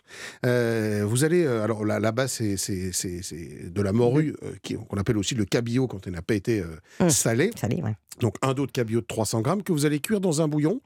euh, pendant 15-20 minutes. Une fois que, vous, qu'une fois que c'est cuit, vous le sortez et, et vous, vous, les, Je vous- fais les bruits de la cuisine. Ah voilà, mais vous allez les, voilà, vous les filochez euh, ça, Il y a du en tout faire, en tout là. petits morceaux. Ensuite, une fois qu'il, qu'il est bien effiloché, vous allez rajouter euh, des, des épices. Alors évidemment du piment. Si vous aimez que ça soit un peu euh, Costaud. euh, costaud, vous y allez franchement avec du piment oiseau. Sinon des piments plus doux comme du piment d'Espelette par exemple. Vous allez rajouter une échalote ciselée, une gousse d'ail coupée en petits morceaux, des herbes, hein, de la ciboulette, du persil, de la coriandre, pourquoi pas, un œuf. Et on termine avec 300 grammes de farine et 25 centilitres d'eau. On mélange le tout, on doit avoir une pâte qui soit relativement souple quand même, mais qui se tienne. Vous allez faire des petites quenelles avec deux cuillères à café. Vous déposez ça dans une friture avec une huile à 180 degrés. Ça cuit en, en même pas une minute. hein, le- ça Ah oui, descend et quand ça remonte, vous comptez encore 30 Comme des secondes. C'est prêt, Mm. exactement. Ensuite, vous les passez sur un petit sopalin pour euh, enlever l'excès de gras. Un peu de sel, un peu de poivre, et hop, à l'apéro avec un petit punch. Et on se, on croirait au. Carrément. Et on se Voilà. croirait au Et on Caraïbes, les, voyage les pieds dans l'eau. Sans bouger de chez nous en plus. Exactement. C'est ça qui est Je vous génial. garantis pas que vous aurez la vue sur la mer, mais en tout cas, ce sera sympa. Sur vous votre aurez les- baignoire, votre baignoire, votre vous aurez baignoire. les odeurs. Voilà, faites ça dans la salle de bain. Eh ben, merci beaucoup euh, pour, euh, pour tous ces bons conseils. Euh, Merci à vous deux. Bon, Bon dimanche. dimanche. Et on se retrouve dans quelques instants pour les infos. À tout de suite sur Europe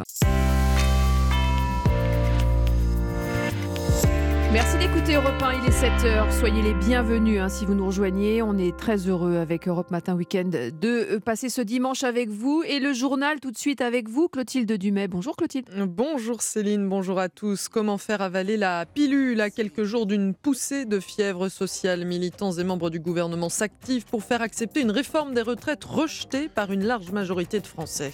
À la une également, attention aux arnaques bancaires qui visent les mineurs. Ils sont de plus en plus nombreux à posséder une carte bleue avant 18 ans. Et puis sa façade gothique fait la fierté des Strasbourgeois qui viennent d'acquérir un parchemin d'une valeur inestimable représentant la flèche de leur célèbre cathédrale. Europe 1 a pu le découvrir en avant-première. Dictée tous les jours, uniforme à l'école. Après le journal, on reviendra sur les propositions de la semaine concernant l'éducation avec Olivier Babot, président de l'Institut Sapiens. Mais d'abord, la tendance météo avec vous, Valérie Darmon. Eh bien, une atmosphère toujours très agitée avec beaucoup de neige en montagne et de fortes pluies au sud de la Garonne. Merci Valérie et à tout à l'heure. Europe 1. Après la théorie, place au cas pratique. La majorité doit convaincre sur le terrain les Français face à la réforme des retraites. Justice, équilibre et progrès. Trois mots affichés sur les tracts bleus du Parti Renaissance.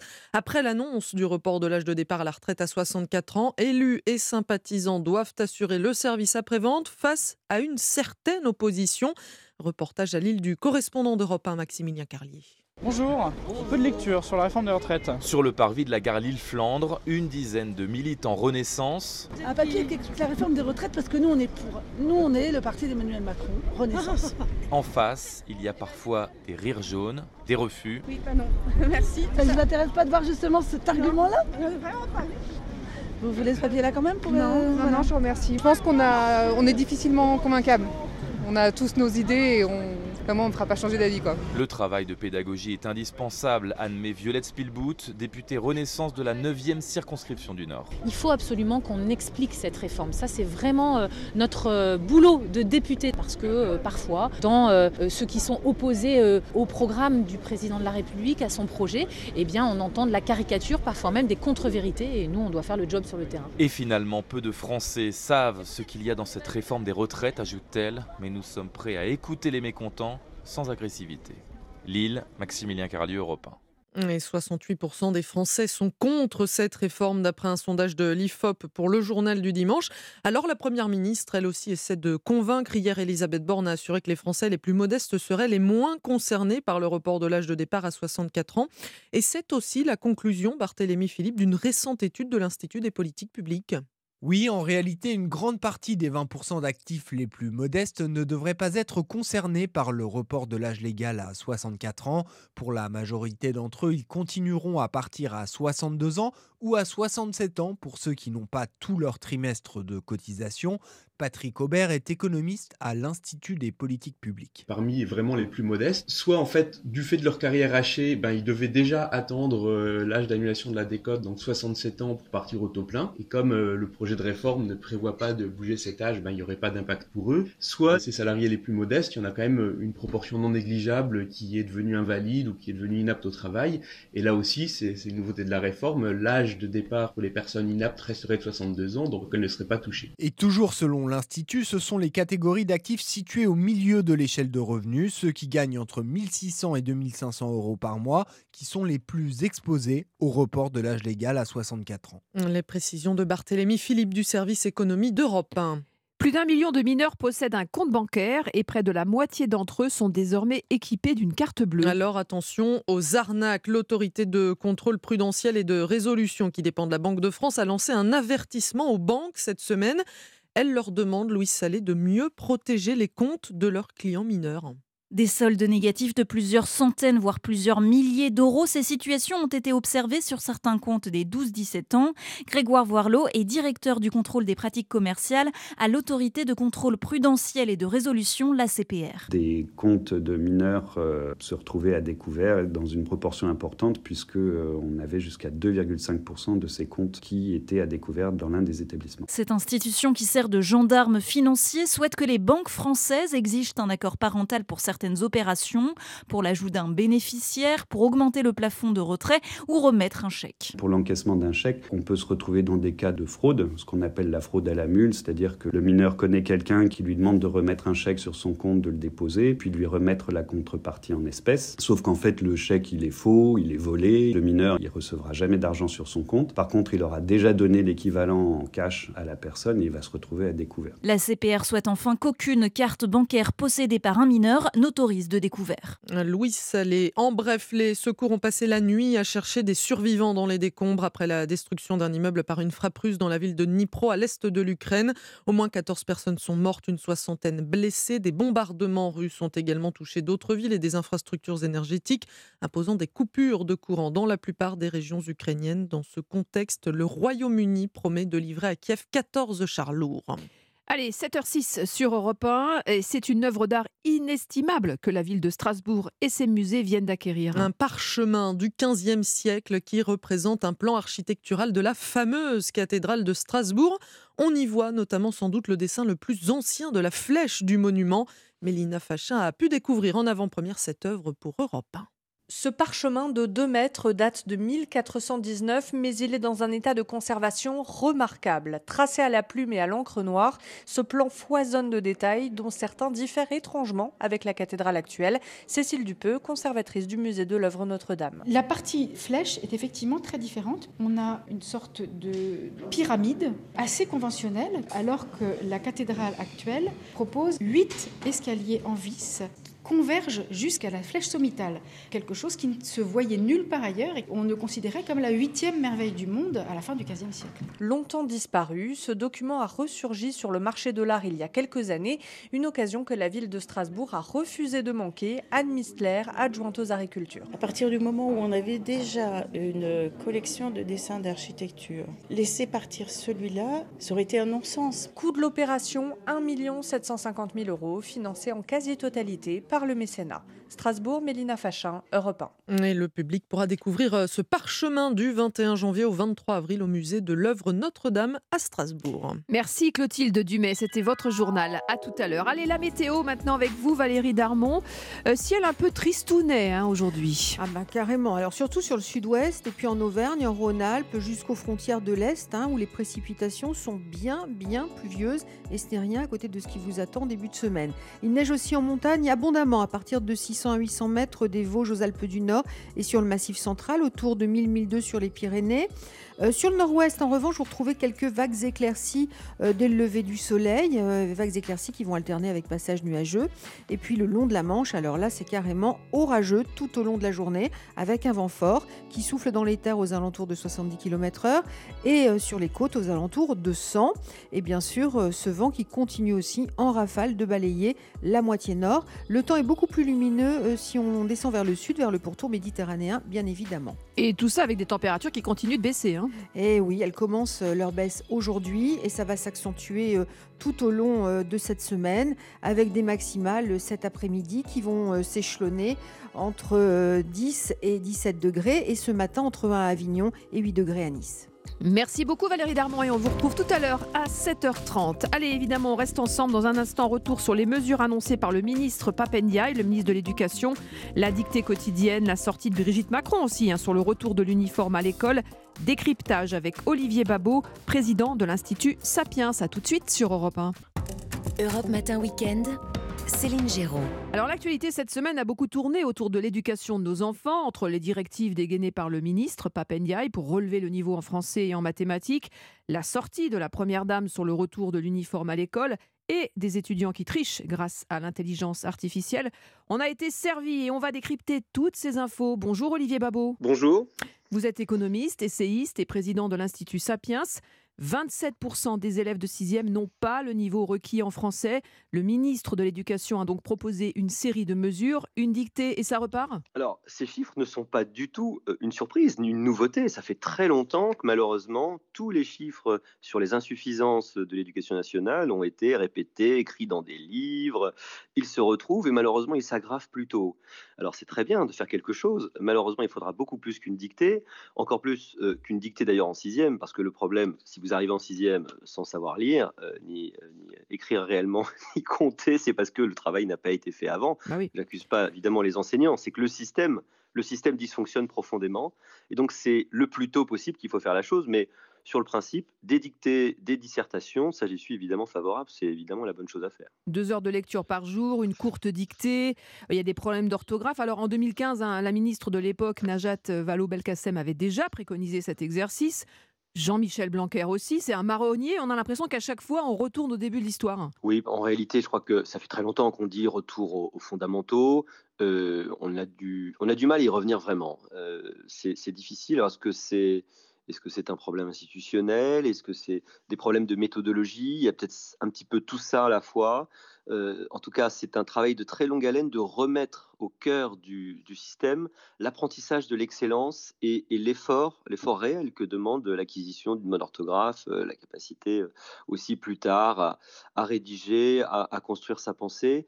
Et ce travail, il est très difficile à faire visiblement dans certains établissements. Et encore une fois, je pense qu'il ne faut pas jeter la pierre aux, enseignants où le travail est difficile, mais quand vous avez des, des établissements qui sont euh, socialement extrêmement peu mixtes, euh, malheureusement, euh, avec des élèves qui sont beaucoup en grande difficulté, bah, vous avez des, des classes relativement nombreuses, avec beaucoup d'élèves qu'il faut aider. C'est très difficile d'arriver à euh, faire progresser tout le monde. Et donc on en arrive avec ces retards qui s'accumulent quasiment, malheureusement, jusqu'au baccalauréat. Absolument. Et le niveau d'orthographe mmh. hein, des, des, élèves français, il est plombé aussi par les méthodes d'apprentissage de la lecture, la grammaire, la syntaxe.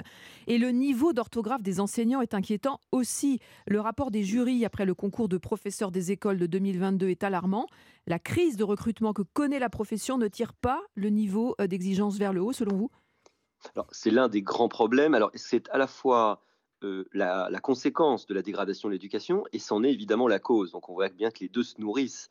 La perte d'attractivité du métier d'enseignant lié à sa paupérisation. Hein. D'une part, il faut bien le dire, hein, aujourd'hui, un enseignant, il est très très près du SMIC au début de la fin dans sa carrière, en fait, alors qu'autrefois, il en était à 2, 3, 4 Là, Ils ont SMIC. prévu de mettre 2000 euros euh, pour les jeunes profs qui arrivent. Hein. C'est un peu le projet. De oui, alors bah, souvent, c'est une revalorisation au début, mais ça veut dire que vous aplanissez la courbe, en fait. C'est-à-dire que bon, vous, vous montez jamais très haut. La réalité, c'est qu'aujourd'hui, quand vous êtes enseignant, arriver à vous, à vous loger dans les villes, vous enseigner, c'est très compliqué. Euh, et, et, bon, il y a la première chose dans cette, dans cette attractivité, c'est évidemment le, le salaire, mais il y a aussi les conditions de travail, il y a les conditions de travail qui sont quand même de plus en plus difficiles, des parents dont il faut bien dire qu'ils sont de plus en plus consommateurs, euh, exigeants, et parfois même euh, violents, ce qui n'est pas du tout l'attitude qu'il pouvait y avoir autrefois. Mmh. Et puis la considération sociale aussi de l'enseignant, qui est plus du tout la même. Hein.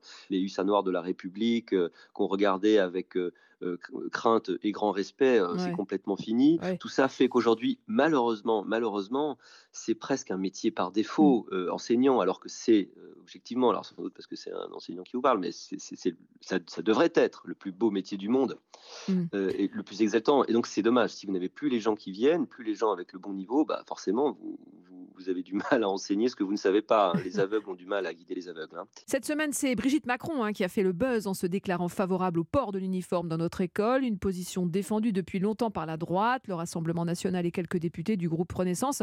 Elle a brisé pour une fois son devoir de réserve, une prise de position à l'opposé de celle du ministre Papendiaï, Olivier Babot, président de l'Institut Sapiens, ce matin sur Europe 1. Est-ce que cette sortie peut relancer le débat selon vous? Oui, alors j'étais un peu surpris parce que c'est comme une position forte hein, de la part de la première dame, évidemment, qui n'est pas tout à fait en, euh, dans, l'alignement de, ce qui est dit aujourd'hui à l'éducation nationale. Alors c'est peut-être euh, sa conviction euh, personnelle et elle se trouve libre de, l'exprimer. moi sur le sur, l'uniforme, moi j'ai des, des, idées mêlées. Je me dis que ce, mmh. serait possible. Est-ce que c'est une solution à tout? Vraiment, vraiment pas. On dit que ça permet de d'effacer les, les, différences sociales, mais l'un de nos problèmes, c'est que précisément dans beaucoup d'établissements publics, il n'y a plus de différences sociales. C'est-à-dire que l'homogénéité est totale puisque les classes sociales supérieures sont partie, en grande partie dans le privé, euh, dans les établissements particuliers, et que vous avez malheureusement une grande homogénéité dans, euh, dans, des classes qui sont défavorisées. Donc euh, ça ferait pas une différence absolument énorme. Je pense qu'on peut pas attendre de grands choses. c'est vraiment pas la solution, la panacée, hein, n'est-ce pas? C'est accessoire, quoi. remède universel au problème de l'éducation. Elle, elle, a préconisé quelque chose de simple et de pas tristoun. Voilà. Ah, ça c'est sûr, ça c'est sûr. Et pendant ce temps-là, il y a beaucoup d'actualités éducation cette semaine à Lyon. Des mm. étudiants ont triché, Olivier Pabot, en utilisant l'intelligence artificielle conversationnelle, le chat GPT, c'est son nom, euh, pour rédiger une mm. dissertation. Euh, le professeur a constaté des similitudes troublantes dans les copies et découvert la supercherie. Génération flemme, on y est là, Olivier Babot. Hein. Alors, c'est pas la première fois que les étudiants essayent de tricher et essayent euh, d'utiliser des formes soit d'anti-sèche, euh, qui, demandent un peu de boulot, hein, soit évidemment d'aide, d'aide, d'aide de la machine. Alors, ce qui est très troublant aujourd'hui dans ce qui arrive avec euh, ChatGPT, c'est que c'est un outil extrêmement performant qui permet de faire réellement la production de textes qui paraissent assez bien, qui sont assez bien écrits, d'ailleurs en français très correct, d'ailleurs avec une orthographe parfaite, et même de la structure et une forme de créativité. Mmh. et donc, ça remplace quand même une bonne partie du, travail de, de l'étudiant. Alors, qu'est-ce qu'on peut faire? On ne peut pas euh, faire l'autruche, faire comme si ça n'existe pas. On ne peut pas imaginer, rêver que ça se débranche. D'ailleurs, ce n'est pas forcément un rêve. On doit s'adapter. C'est un peu comme l'arrivée de la calculatrice. Hein. L'arrivée de la calculatrice a un peu mmh remplacé des capacités de calcul mental chez beaucoup, mais il permet aussi, objectivement, de donner aux étudiants des problèmes plus intéressants parce qu'ils vont pouvoir mobiliser toutes, toutes les possibilités de la calculatrice. Je pense qu'avec ChatGPT, c'est ça. il faut qu'on entérine le fait que l'outil existe. D'ailleurs, moi, dans tous mes cours en ce moment à l'université, la première chose que je fais, c'est que je fais une démonstration. Je montre. souvent, ils sont émerveillés, effectivement. Ils, voient les étudiants un monde de possibilités s'ouvrir à eux. Mais qu'est-ce que ça veut dire? Ben, Ça veut dire que les types de tests vont, vont évoluer. on ne va pas leur demander la même chose.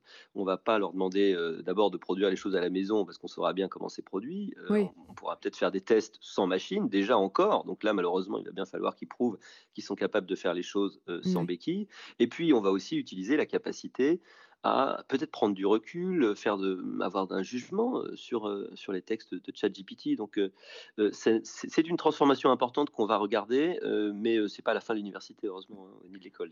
Bon, à suivre en tout cas. Merci beaucoup, hein, Olivier Babot, pour cet éclairage passionnant et bon dimanche à vous. Bon dimanche. Europe Matin Weekend. Céline Géraud. Allez, bientôt 7h20, le journal permanent, Clotilde Dumais. Impossible recours devant le Conseil d'État, une pétition, l'idée d'un référendum dans le journal du dimanche, Fabien Roussel envisage plusieurs façons de contrer la réforme des retraites. Le secrétaire national du Parti communiste espère qu'un million de Français déferleront dans la rue jeudi prochain.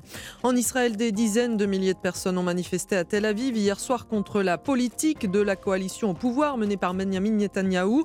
Il s'agit de la plus importante manifestation depuis la prestation de serment fin décembre de ce gouvernement, alliant des partis de droite, d'extrême droite et des ultra-orthodoxes juifs. De nouvelles pages de documents confidentiels retrouvés dans la maison familiale de Joe Biden depuis le début de la semaine. Plusieurs dossiers datant de sa vice-présidence de 2009 à 2017 ont été découverts en dehors de la Maison Blanche, alors qu'une loi oblige les présidents et vice-présidents américains à transmettre à l'issue de leur mandat l'ensemble de leurs mails, lettres et autres documents de travail aux archives nationales. Très clairement, le Parc des Princes n'est pas à vendre. C'est une position Ferme et définitive, affirme Anne Hidalgo dans Le Parisien. La maire de Paris répond aux dirigeants du PSG qui souhaitent acquérir le stade. Le Paris Saint-Germain est maintenant obligé de trouver des options alternatives, réagit un porte-parole du club. Merci beaucoup Clotilde Dumais et à tout à l'heure. Europe Matin Weekend. Céline Géraud. Matin Week-end, l'aventure continue et tient une escale dans le monde merveilleux de la pop culture. Bonjour Mathieu Alterman. Bonjour. Et ce matin, mode et cinéma, vous nous passez en revue les collaborations les plus iconiques et ce dès la naissance du cinéma. hein. Oui, c'est comme si la haute couture avait trouvé dans le 7e art une formidable vitrine géante. Alors on commence avec Michel Morgan, qui en 1938, à l'âge de 18 ans, devient une star aux côtés de Jean Gabin dans Le Quai des Brumes de Marcel Carnet sur les dialogues de Jacques Prévert. T'as de beaux yeux, tu sais. Embrassez-moi. Eh bien, c'est Gabriel Chanel, un coco, qui a créé le look de la jeune comédienne. La taille de Michel Morgan est mise en valeur car serrée dans un trench coat luisant. Chanel souhaitait que le ciré accroche la lumière, mais fasse scintiller l'actrice pour lui donner une présence aérienne comme venue d'un autre monde. Autre idée de la créatrice, le béret noir qui souligne le teint diaphane et les yeux bleu clair démesurés de la comédienne. Alors, une autre association entre deux légendes, Christian Dior, dont Marlène Dietrich devint l'ambassadrice la plus célèbre et qui ira jusqu'à refuser les rôles habillés par d'autres stylistes. En 1950, elle annonce à Alfred Hitchcock qui la veut pour son film Le Grand Alibi, no Dior, no Dietrich. Et puis, au milieu des années 50, il y a la collaboration la plus importante et la plus longue entre une maison de couture et sa muse, la rencontre Audrey Byrne, Hubert de Givenchy, qui atteindra son apothéose dans Diamant sur canapé.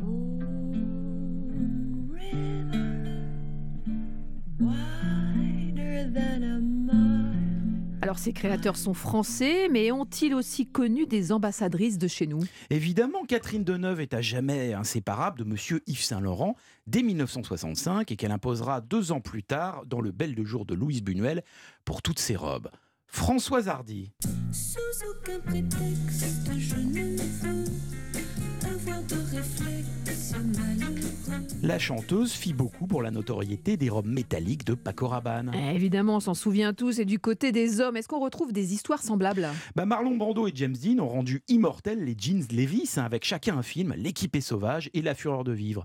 On a également Serge Gainsbourg, Je suis venu te dire que je m'en veux. Qui lui est indissociable de sa veste rayée Renoma et de ses chaussures blanches Repetto. Et enfin, Étienne Dao a même travaillé cet automne avec la maison Saint-James, spécialiste du pull marin Made in France indestructible. Finalement, l'histoire continue. Madonna et Jean-Paul Gaultier collaborent encore ensemble. Beyoncé soutient des créateurs stars et d'autres en développement. Et ces liens étroits entre le monde du spectacle et celui de la mode ont depuis quelques années des spécialistes pour les faire fructifier, telle la directrice de l'agence de mannequins Woman Management, Nathalie Cross-Cointon, qui en explique tous les ressorts dans son livre Catwalk. Et tout cela n'a rien à voir avec les influenceuses et influenceurs qui ne travaillent que sur un plan purement publicitaire. Finalement, la musique, le cinéma, la mode sont vecteurs de nos fantasmes, de ce qu'on voudrait être ou pas, et qui nous vendent en quelque sorte des déguisements pour les grands. Et c'est pas prêt de s'arrêter. Bon dimanche. Bon dimanche, Mathieu. À bientôt. Europe 1. Les femmes et la musique, encore et toujours, c'est la note secrète. Bonjour Fabrice Lafitte. Bonjour Céline. Alors il y a quelques jours, le magazine américain musical Rolling Stone nous révélait son dernier classement des chanteurs préférés. Et agréable surprise, les deux premières places sont occupées par des femmes. Aretha Franklin, Whitney Houston. Céline Dion n'apparaît pas dans ce classement. Et la première française est Françoise Hardy à la 162e position. En tête donc de ce classement du magazine Rolling Stone, Aretha Louise Franklin, née le 25 mars 1942 à Memphis dans le Tennessee et décédée le 16 août 2018 à Détroit dans le Michigan. L'un des titres marquants de la carrière d'Aretha Franklin est Respect. Ce titre est écrit et interprété en premier par son auteur, Otis Redding. Et dans la version d'Otis Redding, sortie le 15 août 1965, sa femme lui doit ce respect puisque c'est lui qui travaille et fait vivre le foyer.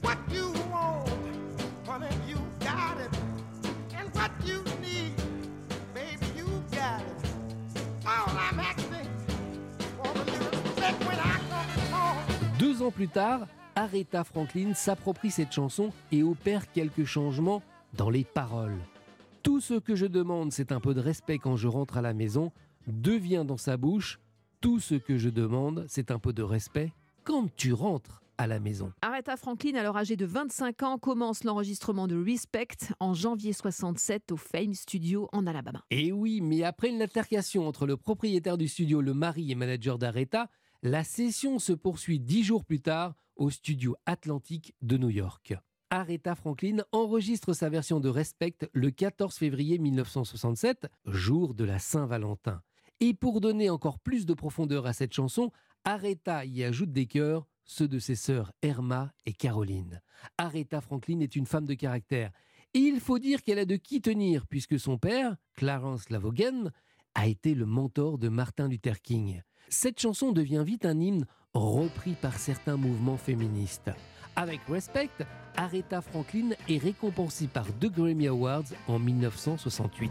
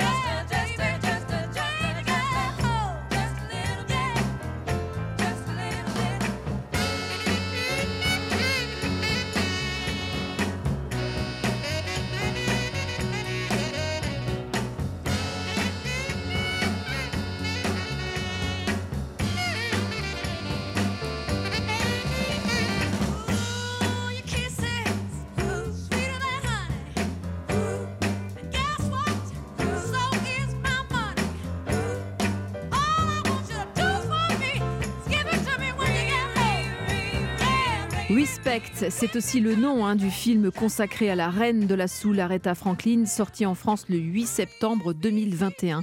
Merci Fabrice Lafitte. Bon dimanche. Et restez avec nous, hein, évidemment, dans quelques instants, le journal. Alors à tout de suite sur Europe 1. Europe Matin Weekend. Céline Géraud.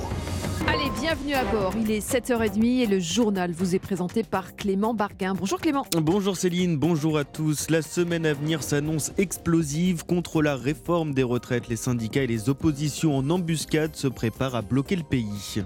On parlera aussi de la guerre en Ukraine où les drones jouent un rôle clé depuis le début du conflit. Pour les armées occidentales, c'est un défi technologique et industriel. Et puis c'est le retour du trio magique sur les pelouses. Le PSG affronte ce soir à 20h45 le stade Rennais en présence de Neymar, Mbappé et Messi. Et au programme de la prochaine demi-heure, la une du journal du dimanche qui s'interroge sur l'avenir de Jean-Luc Mélenchon. Et puis juste avant le journal de 8h, bienvenue chez vous. Christophe Bordet nous dira pourquoi l'immobilier de luxe ne connaît pas la crise.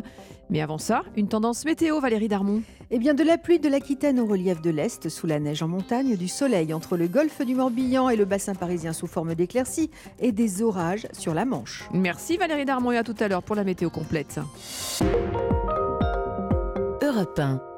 Transport, énergie, fonction publique, les différentes branches des syndicats appellent toutes à une mobilisation massive à partir du 19 janvier. Oui, tous les syndicats ensemble à l'occasion d'une même mobilisation. Cela n'était pas arrivé depuis 2010.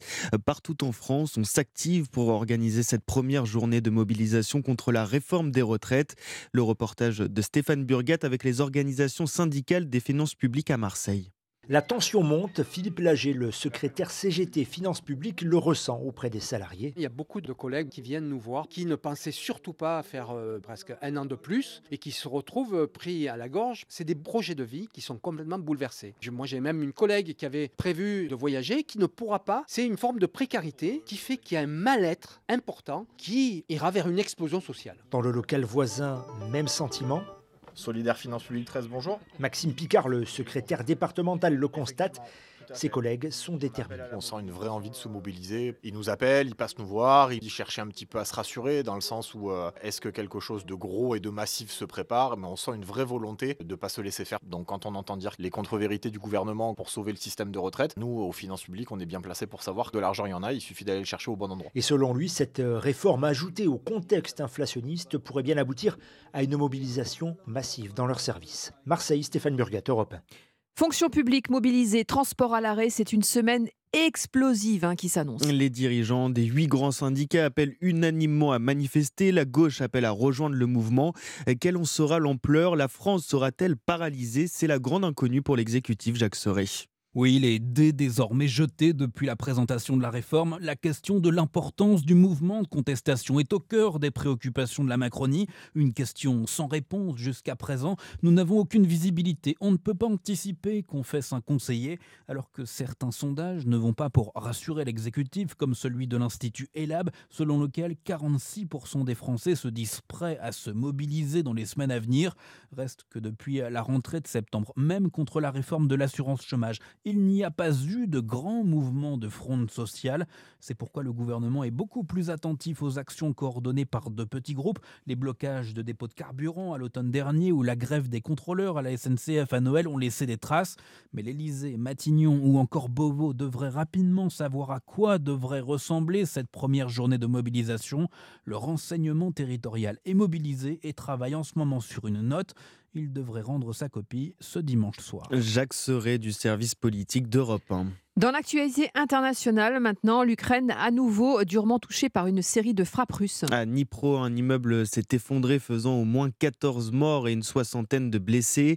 À Kharkiv et à Lviv, des frappes ont touché le réseau de fourniture d'électricité et d'eau potable. Des coupures d'urgence ont été décidées dans la plupart des régions la guerre en Ukraine où les drones jouent un rôle déterminant. Hein. Si on les a déjà vus dans d'autres théâtres comme au Sahel ou en Syrie, les experts militaires sont unanimes. Leur nombre et l'ampleur qui est faite de cette utilisation est inédite. Et cela pose, William Molinier, un réel défi technologique et industriel pour les armées occidentales. Oui, Russes et Ukrainiens utilisent massivement des petits drones pour localiser les mouvements de l'ennemi et diriger les tirs d'artillerie. Ils ont recours aussi à des drones kamikazes chargés d'explosifs qui se déclenchent lors de l'impact avec la cible. Du matériel bon marché, celui que Moscou utilise, le Shahed 136, coûte 20 000 euros pièce. Quand en face, les Ukrainiens doivent déployer une défense aérienne horriblement chère, jusqu'à 500 000 euros pour le tir d'un seul missile solaire américain NASAMS. Une asymétrie des coûts qui a poussé les Ukrainiens à concevoir leur propre modèle de drone chasseur de drones. Le Fowler est capable de voler à 180 km/h et jusqu'à 1 km d'altitude. Il peut capturer dans un filet un drone ennemi, voire même le percuter pour le neutraliser avant de rentrer sur sa base. Un prototype a été dévoilé en octobre dernier, mais son utilisation n'a pas encore été observée sur le champ de bataille ukrainien. Les explications de William Molinier pour Europe 1. Allez, bientôt 7h36 sur Europe 1. L'inspection générale va émettre un signalement à la justice sur Le Gret pour euh, outrage sexiste. Mise en retrait mercredi, le président de la Fédération française de football pourrait avoir à répondre à la justice. Les inspecteurs chargés de l'audit diligenté par le ministère des Sports s'apprêtent à rapporter des faits pénalement répréhensibles au procureur de Paris. Le président de la FFF répond lui qu'il ne connaît ni les fautes qui lui sont reprochées ni les personnes qui en sont à l'origine. Et on enchaîne avec du football et la 19e journée de Ligue 1 qui se clôturera ce soir par un choc au Roazhon Park entre Rennes et le Paris Saint-Germain. Le PSG de Christophe Galtier qui a du mal à se remettre en marche depuis la fin de la Coupe du Monde. Le dernier déplacement en championnat chez un candidat au podium s'était euh, d'ailleurs soldé le 1er janvier par une défaite 3-1 à Lens. Mais Cédric Chasseur, ce déplacement en Bretagne marque enfin le retour du trio magique Neymar, Messi, Mbappé. Effectivement, après dix jours de vacances, Kylian Mbappé est dans le groupe pour ce déplacement à Rennes et pour la première fois depuis le mondial, l'international français pourrait retrouver Messi et Neymar à eux trois. Ils représentent 67% des buts inscrits par le Paris Saint-Germain en championnat. Mais après deux mois sans jouer ensemble, seront-ils toujours aussi complices? Il faudra du temps, reconnaît Christophe Galtier. Chacun est parti dans sa sélection avec euh, des automatismes qu'il devait trouver avec la sélection qui ont automatiquement fait que nos automatismes ont été mis de côté. À moi et mon staff de vite euh, faire en sorte qu'ils puissent retrouver euh, le plaisir de jouer ensemble, de se reconnecter et qu'on y ait beaucoup plus de liens entre les lignes que ce que nous avons eu sur les matchs euh, post-Coupe du Monde. Car oui, Paris déçoit depuis la reprise, notamment en Ligue 1 avec une victoire contre Strasbourg, une défaite sans contestation possible à Lens et un succès peu brillant cette semaine contre Angers. Rien de bien convaincant avant ce déplacement à Rennes où le PSG n'a plus gagné depuis plus de 4 ans. Cédric Chasseur du service des sports d'Europe 1. C'était le journal de Clément Barguin. À tout à l'heure. Merci Clément. Allez, le temps de votre samedi, ma chère Valérie Darmon, euh, le temps de la semaine. Eh oui, alors donc c'est gris aujourd'hui, hein, on l'a compris, hein, surtout de la Nouvelle-Aquitaine jusqu'aux Ardennes, un peu plus clair euh, ailleurs, si je puis dire, enfin surtout sur le ponton méditerranéen. Eh bien, le balai des perturbations se poursuit en début de semaine avec des perturbations les plus actives qui vont toucher le sud-ouest toujours de la France, donnant des pluies abondantes. hein. Les cumuls les plus importants vont se situer au pied des Pyrénées. Il va tomber l'équivalent de près d'un mois de précipitations en trois jours, ce qui va faire du bien du côté du midi toulousain, euh, très en proie à la sécheresse. Autre point important, l'arrivée d'air polaire maritime sur la France, qui donne euh, beaucoup de neige euh, à toute altitude en montagne, notamment sur les Pyrénées, le Massif central et les Alpes, avec jusqu'à 90 cm attendus sur les Pyrénées, 50 sur le Massif central, 30 cm sur les Vosges et le Jura. Et après les intempéries entre lundi et mercredi, les conditions météo qui vont redevenir plus calmes en fin de semaine avec l'éloignement de ces dépressions, mais le froid qui va s'accentuer avec des gelées fréquentes de retour euh, assez fortes, notamment sur les sols enneigés. Merci beaucoup Valérie Darmon. Europe 1, il est 7h39. Le dimanche, c'est aussi le moment où l'on se pose pour feuilleter son journal avec son café, les petits plaisirs du week-end, quoi. C'est incontournable, évidemment, le journal du dimanche. Bonjour Stéphane Albouy. Bonjour Céline. Alors, vous êtes le directeur de la rédaction du journal du dimanche, et ce week-end, à la une du JDD, une question. Jean-Luc Mélenchon, bientôt à la retraite? Le patron de la France Insoumise est effectivement dans une très mauvaise passe. Et l'appel à manifester qu'il a lancé contre la réforme des retraites sonne un peu comme un qui tout double. Un échec de mobilisation pour cette marche programmée le 21 janvier serait un vrai coup dur. Depuis l'affaire Quatennens, Jean-Luc Mélenchon est à la peine. De nombreux militants de LFI et de la NUPES n'ont pas compris son soutien aux jeunes députés condamnés pour violence conjugale. Cela semble logique dans un mouvement où la question féministe est centrale, mais sur ce point, le leader des Insoumis paraît de plus en plus déconnecté avec une partie de son électorat. Une fracture que l'on constate encore plus au sein de l'appareil politique. Plusieurs lieutenants historiques de Mélenchon ont été écartés de la direction de LFI. Notre journaliste Arthur Nazaret a mené une enquête au cœur du parti où l'amertume et la rancœur sont palpables. Il faut dire que de vieux compagnons de route comme Alexis Corbière, Éric Coquerel, Raquel Garrido ou Clémentine Autain ont été mis de côté sans ménagement. Certains d'entre eux vont jusqu'à parler d'une véritable purge, en soulignant, je les cite, que d'un point de vue humain, c'est extrêmement dur et que ça va laisser des traces. Et puis, au-delà de la contestation interne, le tribun Mélenchon a perdu de son aura. Discret depuis quelque temps dans les médias, il faisait son retour cette semaine sur France 2. L'émission L'événement n'a réuni qu'un million de téléspectateurs, soit 5% du public, et la chaîne a fini en cinquième position des audiences. C'est un vrai camouflet pour un homme qui était encore, il y a quelques mois, un gage de réussite pour les émissions politiques. Mhm. Alors, vous publiez aussi l'interview d'un autre représentant de la gauche, hein, Fabien Roussel, qui ne se montre pas très tendre non plus. hein.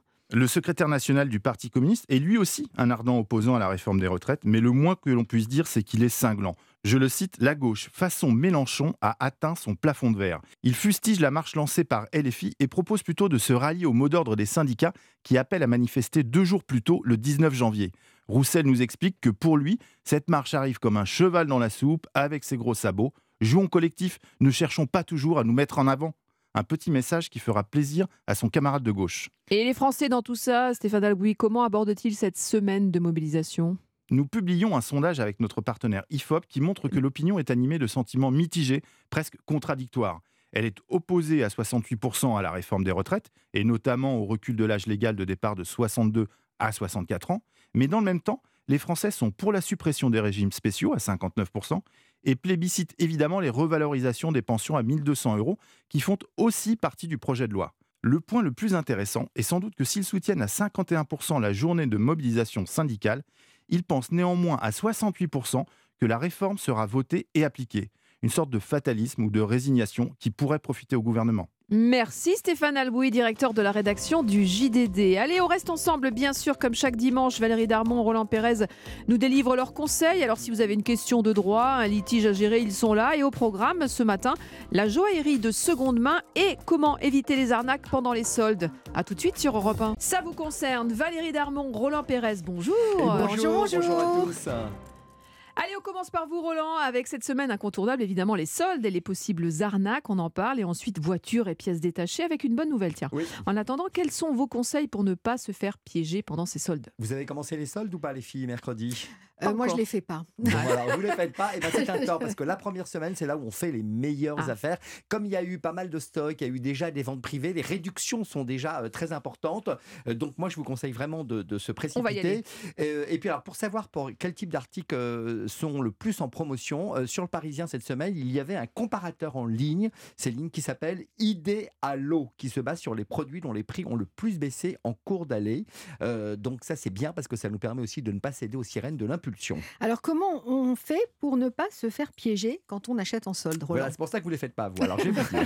Moi, je les ventes privées. les arnaques les plus courantes sont celles du prix de référence. Vous savez, on, on gonfle le prix qui n'était Oui. pas le prix initial au départ. Par exemple, le manteau coûtait euh, euh, 300 euros. On le met exprès à 450 et on le remet à 300 après. Donc, euh, franchement, c'est pas, c'est pas cool. Alors, si vous aviez eu le temps avant, si vous avez fait, vous avez été dans le magasin avant et que vous avez relevé les prix, vous voyez tout de suite la, la- la manœuvre et vous pouvez déjouer cette arnaque. Euh, il y a d'autres arnaques encore. Euh, c'est celle qui consiste à ce que les réductions affichées ne soient pas égales à celles euh, qui se terminent sur l'étiquette d'un vêtement. C'est-à-dire qu'on vous annonce 25% sur un prix, vous prenez votre calculette et vous vous dites qu'en fait ils ont arrondi et que c'est pas du tout 25%. Ah oui, c'est comme les légumes, on nous dit ça fait 800 grammes, alors qu'en fait, ça Voilà. fait, ça fait que 700 Exactement. grammes. En fait, il faut tout vérifier, ça Bah, se vous prenez votre, ah bah, vous êtes dans le magasin, vous avez un peu le temps, vous Faut être prenez votre de maths, en téléphone, fait. euh, Ouais. calculette et vous regardez. Donc ça, c'est la euh, deuxième astuce. Et puis alors, dernière arnaque courante, c'est qu'on vous dit, vous avez un petit panneau d'affichage qui vous dit les soldes ne sont ni repris ni échangés. Attention, si le produit euh, a, des- a un défaut et que vous ne l'aviez pas vu, que ce n'est pas un défaut apparent, et même d'ailleurs s'il était apparent, vous pouvez parfaitement revenir dans le magasin et l'échanger, sachez-le. Ah, merci pour ce tuyau. Allez, on passe aux pièces détachées maintenant. Des voitures comme par exemple les pare-brises, les rétroviseurs, les batteries, les pare-chocs. La fin du monopole des constructeurs a sonné. Il faut nous expliquer, Roland Pérez. Oui, alors depuis le 1er janvier 2023, les garagistes et, carro- et carrossiers ne sont plus obligés de se fournir auprès des constructeurs pour réparer euh, les voitures, euh, ce qui devrait du coup faire baisser la facture des automobilistes. C'est la loi climat euh, qui a été votée l'an dernier qui procède depuis le 1er janvier à l'ouverture de la concurrence du marché des pièces qu'on dit visibles, c'est-à-dire, alors vous l'avez dit, le pare-brise, les vitres et les éléments de carrosserie, euh, parce qu'avant, vous savez, ces, ces- ces pièces étaient protégées par le, le droit de la propriété Oui. intellectuelle. On disait que le modèle était protégé. Eh bien, c'est terminé maintenant.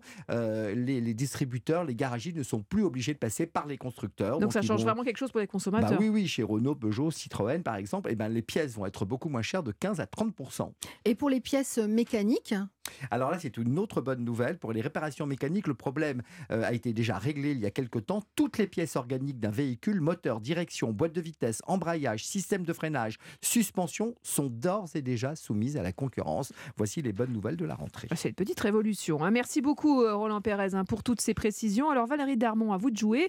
Euh, ce matin, j'ai envie de dire, c'est tout ce qui brille. Euh, comme dans le secteur de la mode, bijoux et pièces de joaillerie s'offrent désormais une seconde vie. Le marché de la seconde main explose. Expliquez-nous ça. Alors effectivement, le bijou d'occasion représente un marché mondial de plus de 20 milliards d'euros. Alors selon le cabinet euh, McKinsey, on estime qu'il va connaître une croissance annuelle d'environ 15% jusqu'à 2030. 15% chaque année, c'est beaucoup. hein. Donc la joaillerie de seconde main permet de faire des économies, surtout sur des modèles iconiques, hein, avec une déco de 30 à 50% par rapport au prix du neuf. Mais il n'y a pas que ça qui attire la clientèle. C'est ce que nous explique ce matin Warren Chicly, diamantaire, directeur de Serge Bijoutier à Paris et spécialiste des bijoux de seconde main. Mis à part le prix, la motivation de l'ancienneté du bijou. Euh, il y a des bijoux anciens qui sont très recherchés, qui peuvent valoir beaucoup d'argent, selon l'époque, selon comment il a été fait. Euh, en général, les bijoux anciens, vous savez, sont poinçonnés. Si c'est poinçonné par un joaillier, un très grand joaillier de l'époque, ça peut valoir beaucoup plus cher que si on fabriquait un bijou aujourd'hui. Un bijou, même un bijou moderne de deuxième main, il est, quoi qu'il arrive, moins cher que si vous auriez le même bijou neuf. Pour plusieurs raisons. La TVA sur un bijou ancien, elle est faite sur la marge. Alors que sur un bijou neuf, elle est faite sur le prix total du bijou. Voilà, sur des grosses sommes, ça peut, ça peut aller. Alors Valérie, est-ce que ce bijou se dévalorise avec le temps? Bah, Pas du tout, c'est même l'inverse. Hein. Il gagne en valeur, hein. il gagne. euh, c'est un, très bon investissement, hein, plus qu'un bijou moderne. même si évidemment le moderne, le moderne va devenir de l'ancien. D'ailleurs, c'est un axe de communication pour des boutiques euh, comme Vacliffe, euh, comme Cartier. Mhm. euh, évidemment, maintenant elles se mettent sur le créneau. Et on voit fleurir des quantités de plateformes sur Internet qui proposent des bijoux anciens. Euh, comment être sûr qu'elles sont sérieuses? Alors là, vous avez raison de me poser la question parce que pas évident d'appuyer sur la touche valider pour un montant de 15 000 euros, par exemple. Moi, je vais pas le faire, même si le pari est largement gagnant au regard des derniers chiffres, par exemple, de la plateforme Collector Square lancée par les fondateurs euh, d'Arcurial. hein. C'est la célèbre Oui. maison de vente aux enchères. Donc, le panier moyen dépasse les 2500 euros. La croissance des ventes est de plus de 60%. C'est énorme. Énorme sur 2021. Elle était de 45 en 2020. Donc, euh, il y en a bien d'autres, hein, comme 58 facettes. Et il n'y a, euh, il a pas de risque, en fait. hein. C'est ce que nous explique Warren Chicli, qui est aussi directeur du site achat-d'or.fr. En général, sur un achat euh, assez, enfin, à partir d'un certain prix, les clients euh, nous demandent euh, plusieurs indications, nous demandent des photos un peu plus, un peu plus poussées. Voilà. Alors maintenant, après, vous avez parlé des sites, des, sites. En général, ces sites-là, c'est des médiateurs. C'est-à-dire, c'est un intermédiaire entre nous et le vendeur, et l'acheteur, excusez-moi. Nous, en fait, quand on vend un bijou sur un site marchand, comme, comme vous l'avez indiqué, donc on envoie le bijou, mais on est payé qu'environ 30 jours après. Donc ça laisse le temps au client de recevoir le bijou, de voir qu'il est conforme et qu'au bout des 14 jours de rétractation euh, qu'il y a sur Internet, bah, le client n'est pas retourné le bijou. Donc euh, franchement, avec tout ce qui a été mis en place, il n'y a pas de crainte à avoir. Le profil des acheteurs en deux mots? Alors, des plus de 50 ans, et puis de plus en plus, les jeunes mamans de 30 ans, parce que le vintage, ça marche, c'est mode. Bon bah super, merci beaucoup pour cet éclairage Valérie. Merci Roland. Merci. Et bon prochaine. dimanche à vous deux. Ne bougez pas dans quelques instants sur Europe 1, les dernières informations et la chronique immobilière avec Christophe Bordet. Gaspard Proust sur Europe 1. C'est désormais trois fois par semaine. C'est désormais trois fois plus de poésie. Ah bah avant le Gaulois il aimait chasser les sangliers, rigoler avec les copains et défoncer la gueule aux Romains. Aujourd'hui, il aime rigoler avec Elisabeth Borne, faire la chasse au gaspille et se battre contre l'URSSAF. Gaspard Proust sur Europe 1, tous les mardis, mercredis et jeudis à 8h34. Et quand vous voulez en podcast, sur le site et l'appli Europe 1. Oh, les bonnes résolutions. Faire du sport, lire plus de livres, faire un régime, boire plus d'eau. Pas facile de s'engager sur toute une année. Chez Nissan, pas besoin de s'engager pour rouler avec la nouvelle motorisation e-Power. Grâce au Nissan Pass, sans apport et sans engagement, profitez du plaisir de l'électrique sans recharge. Alors, essayez Nissan e-Power, ça n'engage à rien. Nissan. Restitution possible dès la fin du premier mois de LLD jusqu'à 36 mois, préavis 5 jours jusqu'au 31 janvier si accordiaque. Détail nissan.fr. Pensez à covoiturer. C'est parti pour les soldes chez CA. Profitez de jusqu'à moins 50% sur une sélection d'articles et trouvez le style qui vous convient. Vous aimez les petits prix? CA les a pour vous. Remise déduite en caisse selon date légale. Conditions en magasin et sur cetiria.com. Le magazine S par Sophie Davant. Bonjour, c'est Sophie. Pour fêter ces deux ans, mon magazine S fait peau neuve pour mieux répondre à vos préoccupations et à vos envies. Santé, psycho, mode, beauté, plein de nouveautés avec les conseils des meilleurs experts, des témoignages et des bons plans pour se sentir bien. Le magazine S par Sophie Davant chez votre marchand de journaux. Moi, dès que je suis chez moi, je fais des économies d'énergie. Comment? Facile, je règle mon chauffage à 19 degrés maximum. Pour économiser l'énergie, on agit, on réduit. Je baisse, j'éteins, je décale. Chaque geste compte. Ceci est un message du gouvernement. Renault. Avec nouveau Renault Austral, il est temps de reparler moteur. E-Tech Full Hybride 200 chevaux, jusqu'à 130 km/h en électrique, jusqu'à 80% de conduite électrique en ville, pour seulement 4,6 litres au 100 km. Un des moteurs les plus efficients de sa catégorie. Pendant les portes ouvertes du 12 au 16 janvier, découvrez nouveau Renault Australitech Full Hybride. Norme WLTP selon version et équipement, état de charge de la batterie et style de conduite, voir Renault.fr. Pour les trajets courts, privilégiez la marche ou le vélo. Europe Matin Week-end. Céline Géraud. Les personnes modestes seront les moins concernées. Elisabeth Borne assure le service après-vente de la réforme des retraites. Les syndicats et les partis de gauche organisent la riposte à 4 jours d'une grande mobilisation. Selon un sondage IFOP pour le journal du dimanche, 68% des Français ne sont pas favorables à cette réforme. En Martinique, le dépistage sanguin des salariés agricoles pour mesurer leur exposition au chlordécone sera généralisé dès début février. C'est ce qu'a annoncé le ministre délégué aux Outre-mer, Jean-François Caranco. Selon les syndicats, entre 6 000 et 7 000 ouvriers agricoles devraient être testés. Et puis Anne Hidalgo a tranché, le Parc des Princes n'est pas à vendre et ne sera pas vendu au Paris Saint-Germain. Euh, Tout le monde est perdant, estime un porte-parole du PSG qui affirme que la maire de Paris force le club à quitter sa maison. Merci Clément Barguin. Europe 1, il est 7h54. Europe Matin Weekend, bienvenue chez vous.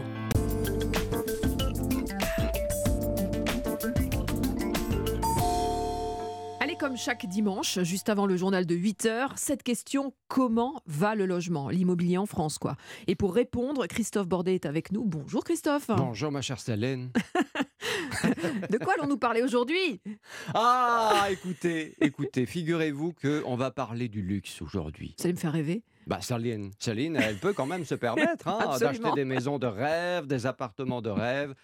Ah là là, bon, allez, on y va. Euh, je vais vous faire rêver, effectivement. Je vais vous parler d'appartements parisiens hors normes, de maisons de maîtres, de propriétaires, de propriétés, pardon, peut-être que les propriétaires sont pas mal non plus, mais en tout cas de propriétés plus belles les unes que les autres. Bienvenue dans l'immobilier de luxe, effectivement. Alors vous faites rêver, oui, euh, mais est-ce que c'est à la portée de toutes les bourses, Christophe? Bon, arrêtez, vous, vous faites la pauvrette là. On sait que vous avez une propriété en Dordogne, vous, hein Bon, voilà. Oh, une petite un fermette. château. Oui, bon, d'accord. L'immobilier de luxe reste imperturbable. Contrairement au marché classique, l'augmentation des taux d'intérêt n'a aucun effet sur les transactions qui sont très limitées, hein, quand même. 3 000 à 4 000 ventes par an sur un peu plus d'un million au total. Paris en concentre la plupart, des achats de plus d'un million d'euros, 2, 3, 10 millions. Les clients fortunés ne comptent pas. En plus et plus que jamais, la capitale est un refuge pour beaucoup d'investisseurs étrangers comme les fortunes indiennes, oui indiennes, qui jusque-là investissaient outre-Manche, en Grande-Bretagne. Pourquoi ce changement? Laurent demeure le patron de Coldwell Banker. Parce que Londres est sorti de la compétition avec le Brexit, avec une inflation, des grèves massives, justement de la population indienne qui traditionnellement allait acheter à Londres, puisqu'il y a un lien historique évidemment entre le, le Royaume-Uni et l'Inde. Et cette clientèle, aujourd'hui, vient sur Paris. Elle va chercher euh, des appartements très bien rénovés, très bien décorés, et elle achète. Les riches indiens, Christophe. hein Oui, les riches indiens, vous l'avez entendu, les Qataris aussi, de plus en plus euh, présents depuis la Coupe du Monde de foot, et puis les Américains. Emily Cooper? Bonjour. Bonjour. Oui, oui, les riches Ah ouais, américains, Emily in Paris. très influencés par Netflix et par la série Emily in Paris, même si ça ne plaît pas à la mairie de Paris. hein. Vous l'avez vu, il y a une petite polémique sur le sujet. Les Américains veulent la rive gauche. Auparavant, les Américains voulaient la- l'île de la Cité, et le Paris d'Émilie, il est rive gauche. Ils ont un gros avantage aujourd'hui avec la parité dollar-euro. Il y a encore un an, le dollar était beaucoup plus faible que l'euro. Ils ont gagné à peu près 20% de pouvoir d'achat. Ils peuvent acheter au-delà du million d'euros. Alors la rive gauche, évidemment, ces monuments, la tour Eiffel, ces musées, c'est beau, mais c'est cher. La preuve. Rive gauche, il faut compter 23, 25, 26 000 euros du mètre. Sur l'immobilier de luxe, évidemment. hein. Sur un an, on a augmenté à peu près de 6-7%. Et en dehors de Paris, alors c'est quoi le super spot, the place to be? Écoutez, c'est pas Nice. Voilà, euh, c'est terminé. Non, c'est pas Cannes non plus. C'est terminé. Terminé parce que les Russes ne sont plus là. C'est la côte atlantique qui attire de plus en plus les grandes fortunes, mais essentiellement françaises cette fois. Laurent demeure. Saint-Jean-de-Luz, Biarritz, comme la Californie. C'est-à-dire qu'aujourd'hui, c'est une qualité de vie. Le réchauffement climatique fait que la région devient de plus en plus chaude. Avec le surf, la nature, des commerçants, quand on va dans des villes comme Biarritz ou Arcachon, le niveau de la qualité des commerces locaux qui a fortement augmenté. Et donc, ça attire. Le Pilat-sur-Mer, Bien sûr, propriété eh oui. avec piscine à débordement, accès direct à la plage, 300 mètres carrés habitables avec balcon, salle de cinéma. 6 millions d'euros, c'est le moment d'acheter, on y va. Ouais, on va retourner dans le petit studio hein, de 20 mètres carrés. Merci pour ce moment. euh, et ces bons prie. conseils. Et euh, si on gagne le loto, on sait où Absolument. investir. Allez, une petite pause et on se retrouve dans quelques instants pour le journal de 8 heures. À tout de suite sur Europe